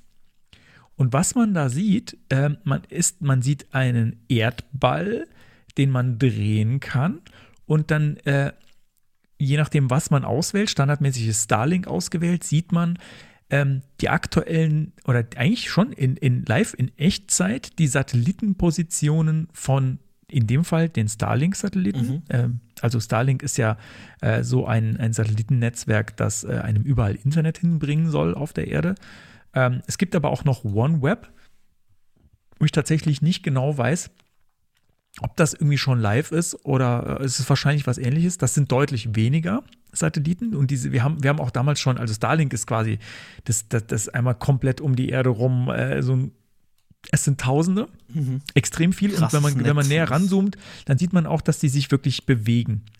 Also die, das sind so Punkte um, den- um den Erdball rum, die sich bewegen. Also so im äh, Nordpolar- und Südpolarregion wird es ein bisschen dünner und drumherum ist äh, extrem viel. Und die sind relativ nah an der Erde auch dran. Die OneWeb-Satelliten, die sehen aus, als ob sie ein bisschen weiter weg sind von der Erde und das ist so ein bisschen koordinierter, mehr so Linien von, von Nord nach Süd und die gehen tatsächlich aber auch bis zu Nord- und Südpol. Also irgendwie haben die da eine andere Strategie verfolgt. Und dann gibt es auch noch äh, zum Vergleich GPS. Und dann merkt man mal, oh, GPS ist viel weiter draußen als die anderen. Und äh, Aber was lustig ist, wenn du bei GPS mal ein bisschen näher ranzoomst, dann siehst du ganz viele Satelliten, die anscheinend näher dran sind an der Erde, aber die sind alle bezeichnet. Also überall steht ja normalerweise, wie viele Kilometer von der Erde die entfernt sind. Da steht überall Nankum, also not a number Kilometer. Ah, Also irgendwas ist da, ist da bei manchen kaputt, die senden irgendwie nichts abgestürzt oder so. Ja, aber das ist auf jeden Fall, das ist sehr, sehr, sehr geil, coole, coole Web-App. Ähm, und ein schönes Beispiel, was man, was man im Web so alles an schönen Visualisierungen machen kann. Und hat mich damals sehr gefangen. Ich fange jetzt auch schon wieder an, da wild drauf rumzuklicken und, und rumzuzoomen und zu gucken, und welcher ist denn jetzt gerade hier und wie heißt der denn? Und ich zoome da ran und sehe halt, bei Elon Musk ist alles so ein bisschen wild und durcheinander und bei OneWeb ist es irgendwie ein bisschen strukturierter. Aber bei, bei äh, Starlink kann man übrigens auch noch sehen, ist auch noch eingezeichnet in so Wabenform, ähm, wo das derzeit freigeschaltet ist, glaube ich. Ähm, das sind die Bereiche, weil man sieht irgendwie so äh, Westeuropa äh, sind, sind lauter so grüne Waben drüber, dann die USA ähm, und dann noch so ein bisschen, ich würde sagen Chile oder so. Ganz süd, der südlichste Punkt von Südamerika und dann ähm, dann wird es auch schon dünn. Dann ist irgendwie noch äh, was äh, im Pazifik, also auch Ha- Hawaii. Hawaii, Hawaii ja, ist nochmal. ja. Ja. Genau. Übrigens, ähm, wenn jemand, wenn jemand in die Kommentare jetzt äh, direkt ohne zu recherchieren, das ist natürlich schwer zu überprüfen, schreiben kann, woher, woher das Zitat Hawaii äh, kommt, dann, ähm, dann, keine Ahnung, dann gebe ich euch beim nächsten HörerInnen-Treffen. Ich rate einfach aus. mal äh, Helge Schneider. Weil Nee, wenn du so komische Sprüche bringst, Nein, ist nein, oft nein, Helge Schneider. ist- nein das, ist, das ist so, das ist so exotisch, das ist so exotisch, dass ich behaupte, das kennt fast niemand. Okay. Bin mal gespannt. Ich kann dir im klar. Anschluss sagen, ich kann dir im Anschluss Okay. sagen, wo es Ja, herkommt, aber das kann ich jetzt nicht mehr. Das Okay. verraten wir jetzt nicht. Ja, Das cool. verraten wir Ey, dann nicht. haben wir äh, schon wieder eine Folge im Kasten. Mensch. Was heißt schon wieder? Mal wieder, endlich. äh, dann, Genau, bevor, weiß, wir, wir- bevor wir jetzt einfach ins Blaue reden, kommt natürlich jetzt noch der Jingle. Das Ende. Das Ende. Und äh, wir sind noch unter zwei Stunden. Wir sind noch unter zwei Stunden. Ich Ja, hatte echt schon? Be Be Befürchtungen, dass, das, dass wir das wieder in Grund und Boden reden. Ähm, das machen wir nicht, aber äh, wir fordern euch jetzt nochmal auf, äh, schickt uns doch mal eine schöne Bewertung bei Apple Podcasts oder anderen Podcast-Portalen und Mhm. Äh, sagt gerne, uns ja. auch gerne Bescheid, wenn ihr bewertet habt, dass wir die auch sehen können, weil ni- nicht, also wenn es nicht Apple Podcasts ist, ähm, dann sagt uns mal Bescheid und schickt uns einen Link oder so, äh, weil wir auch nicht alle Podcast-Portale monitoren die ganze Zeit. Ähm, folgt uns auf Twitch, äh, auf Mastodon. Ähm, ihr könnt uns gerne ein Twitch Prime Abo geben, wenn ihr, wenn ihr Amazon Prime habt. Ähm, dann könnt ihr uns quasi äh, ein bisschen geldmäßig unterstützen, ohne dass euch das was kostet, indem ihr euer Amazon-Konto mit äh, Twitch verbindet und euch äh, uns dann auf Twitch euer Twitch Prime Abo gebt. Das muss man leider jeden Monat aufs Neue machen, aber das kostet euch gar nichts und äh, uns bringt ein paar Euros. Das, äh, ich glaube, so 2 Euro äh, pro Abo oder sowas oder 1,50 oder so. Ja, bisschen was Ähm. Ja. Euch kostet es ein paar Klicks und äh, wir kriegen ein bisschen Geld und ähm, können hier diesen Podcast und äh, auch den Stream weiter aufrechterhalten und mit neuer Hardware versorgen. Ähm, ihr könnt auch über unseren Amazon Affiliate Link einkaufen. Ähm, ihr dürft natürlich auch gern was spenden oder unser Merch kaufen. Übrigens, es wurde tatsächlich ja jetzt was gekauft. Mhm. Ach ja, auf- wo äh, ich hier nehme mal Front, an, Front auf, auf die. Genau, äh, vielleicht noch das noch kurz erzählt. Ähm, der Shep hatte einen Post rausgehauen. Ähm, er war auf der Smashing Conf in, in Holland, irgendwo, Antwerpen, glaube ich. Ähm, und hat äh, ein Foto von seinem T-Shirt gepostet und hat gemeint, das ist das meist fotografierte T-Shirt der Konferenz. Und das war das, äh, das T-Shirt, das er von uns bekommen hat, Front und End, äh, WWSIV-T-Shirt. Ähm, das hat uns sehr gefreut. Äh, und falls ihr auch so eins haben möchtet, ähm, dann gerne mal bei unserem Merch reinschauen. Derzeit findet ihr den Merch auf unserer Unterstützen-Seite. Die kommt jetzt auch nochmal äh, in die Shownotes. Da findet ihr auch alle weiteren Links zu allen Möglichkeiten, uns zu unterstützen. Alles, was ich jetzt hier gesagt habe, gibt es da auch mit Link. Ähm, genau, ihr könnt euch uns auch ganz reguläres Twitch-Abo äh, schenken oder was von unseren Wunschlisten äh, besorgen. Das gibt es auch noch. Das, wir reden da So so selten drüber, deswegen habe ich mir gedacht, könnte man, ja genau, es gibt viele Möglichkeiten. Ähm, es gibt welche, wo ihr uns finanziell unterstützen könnt, äh, direkt oder auch, ähm, wie gesagt, indirekt gerade mit Twitch Prime ähm, oder auch einfach nur eine Bewertung ist auch schon was, was uns hilft. Ähm, von daher würden wir uns da extrem drüber freuen, wenn wir da ein bisschen Unterstützung von euch bekommen. Jo, dann sagen wir. Oh, funktioniert nicht. Ich wollte gerade äh, so, ein- so ein Soundboard-Ding einspielen. Funktioniert nicht. Dankeschön und bis bald wäre jetzt gekommen. Äh, warte, Äh, Moment. dann sage ich es Äh, einfach selbst.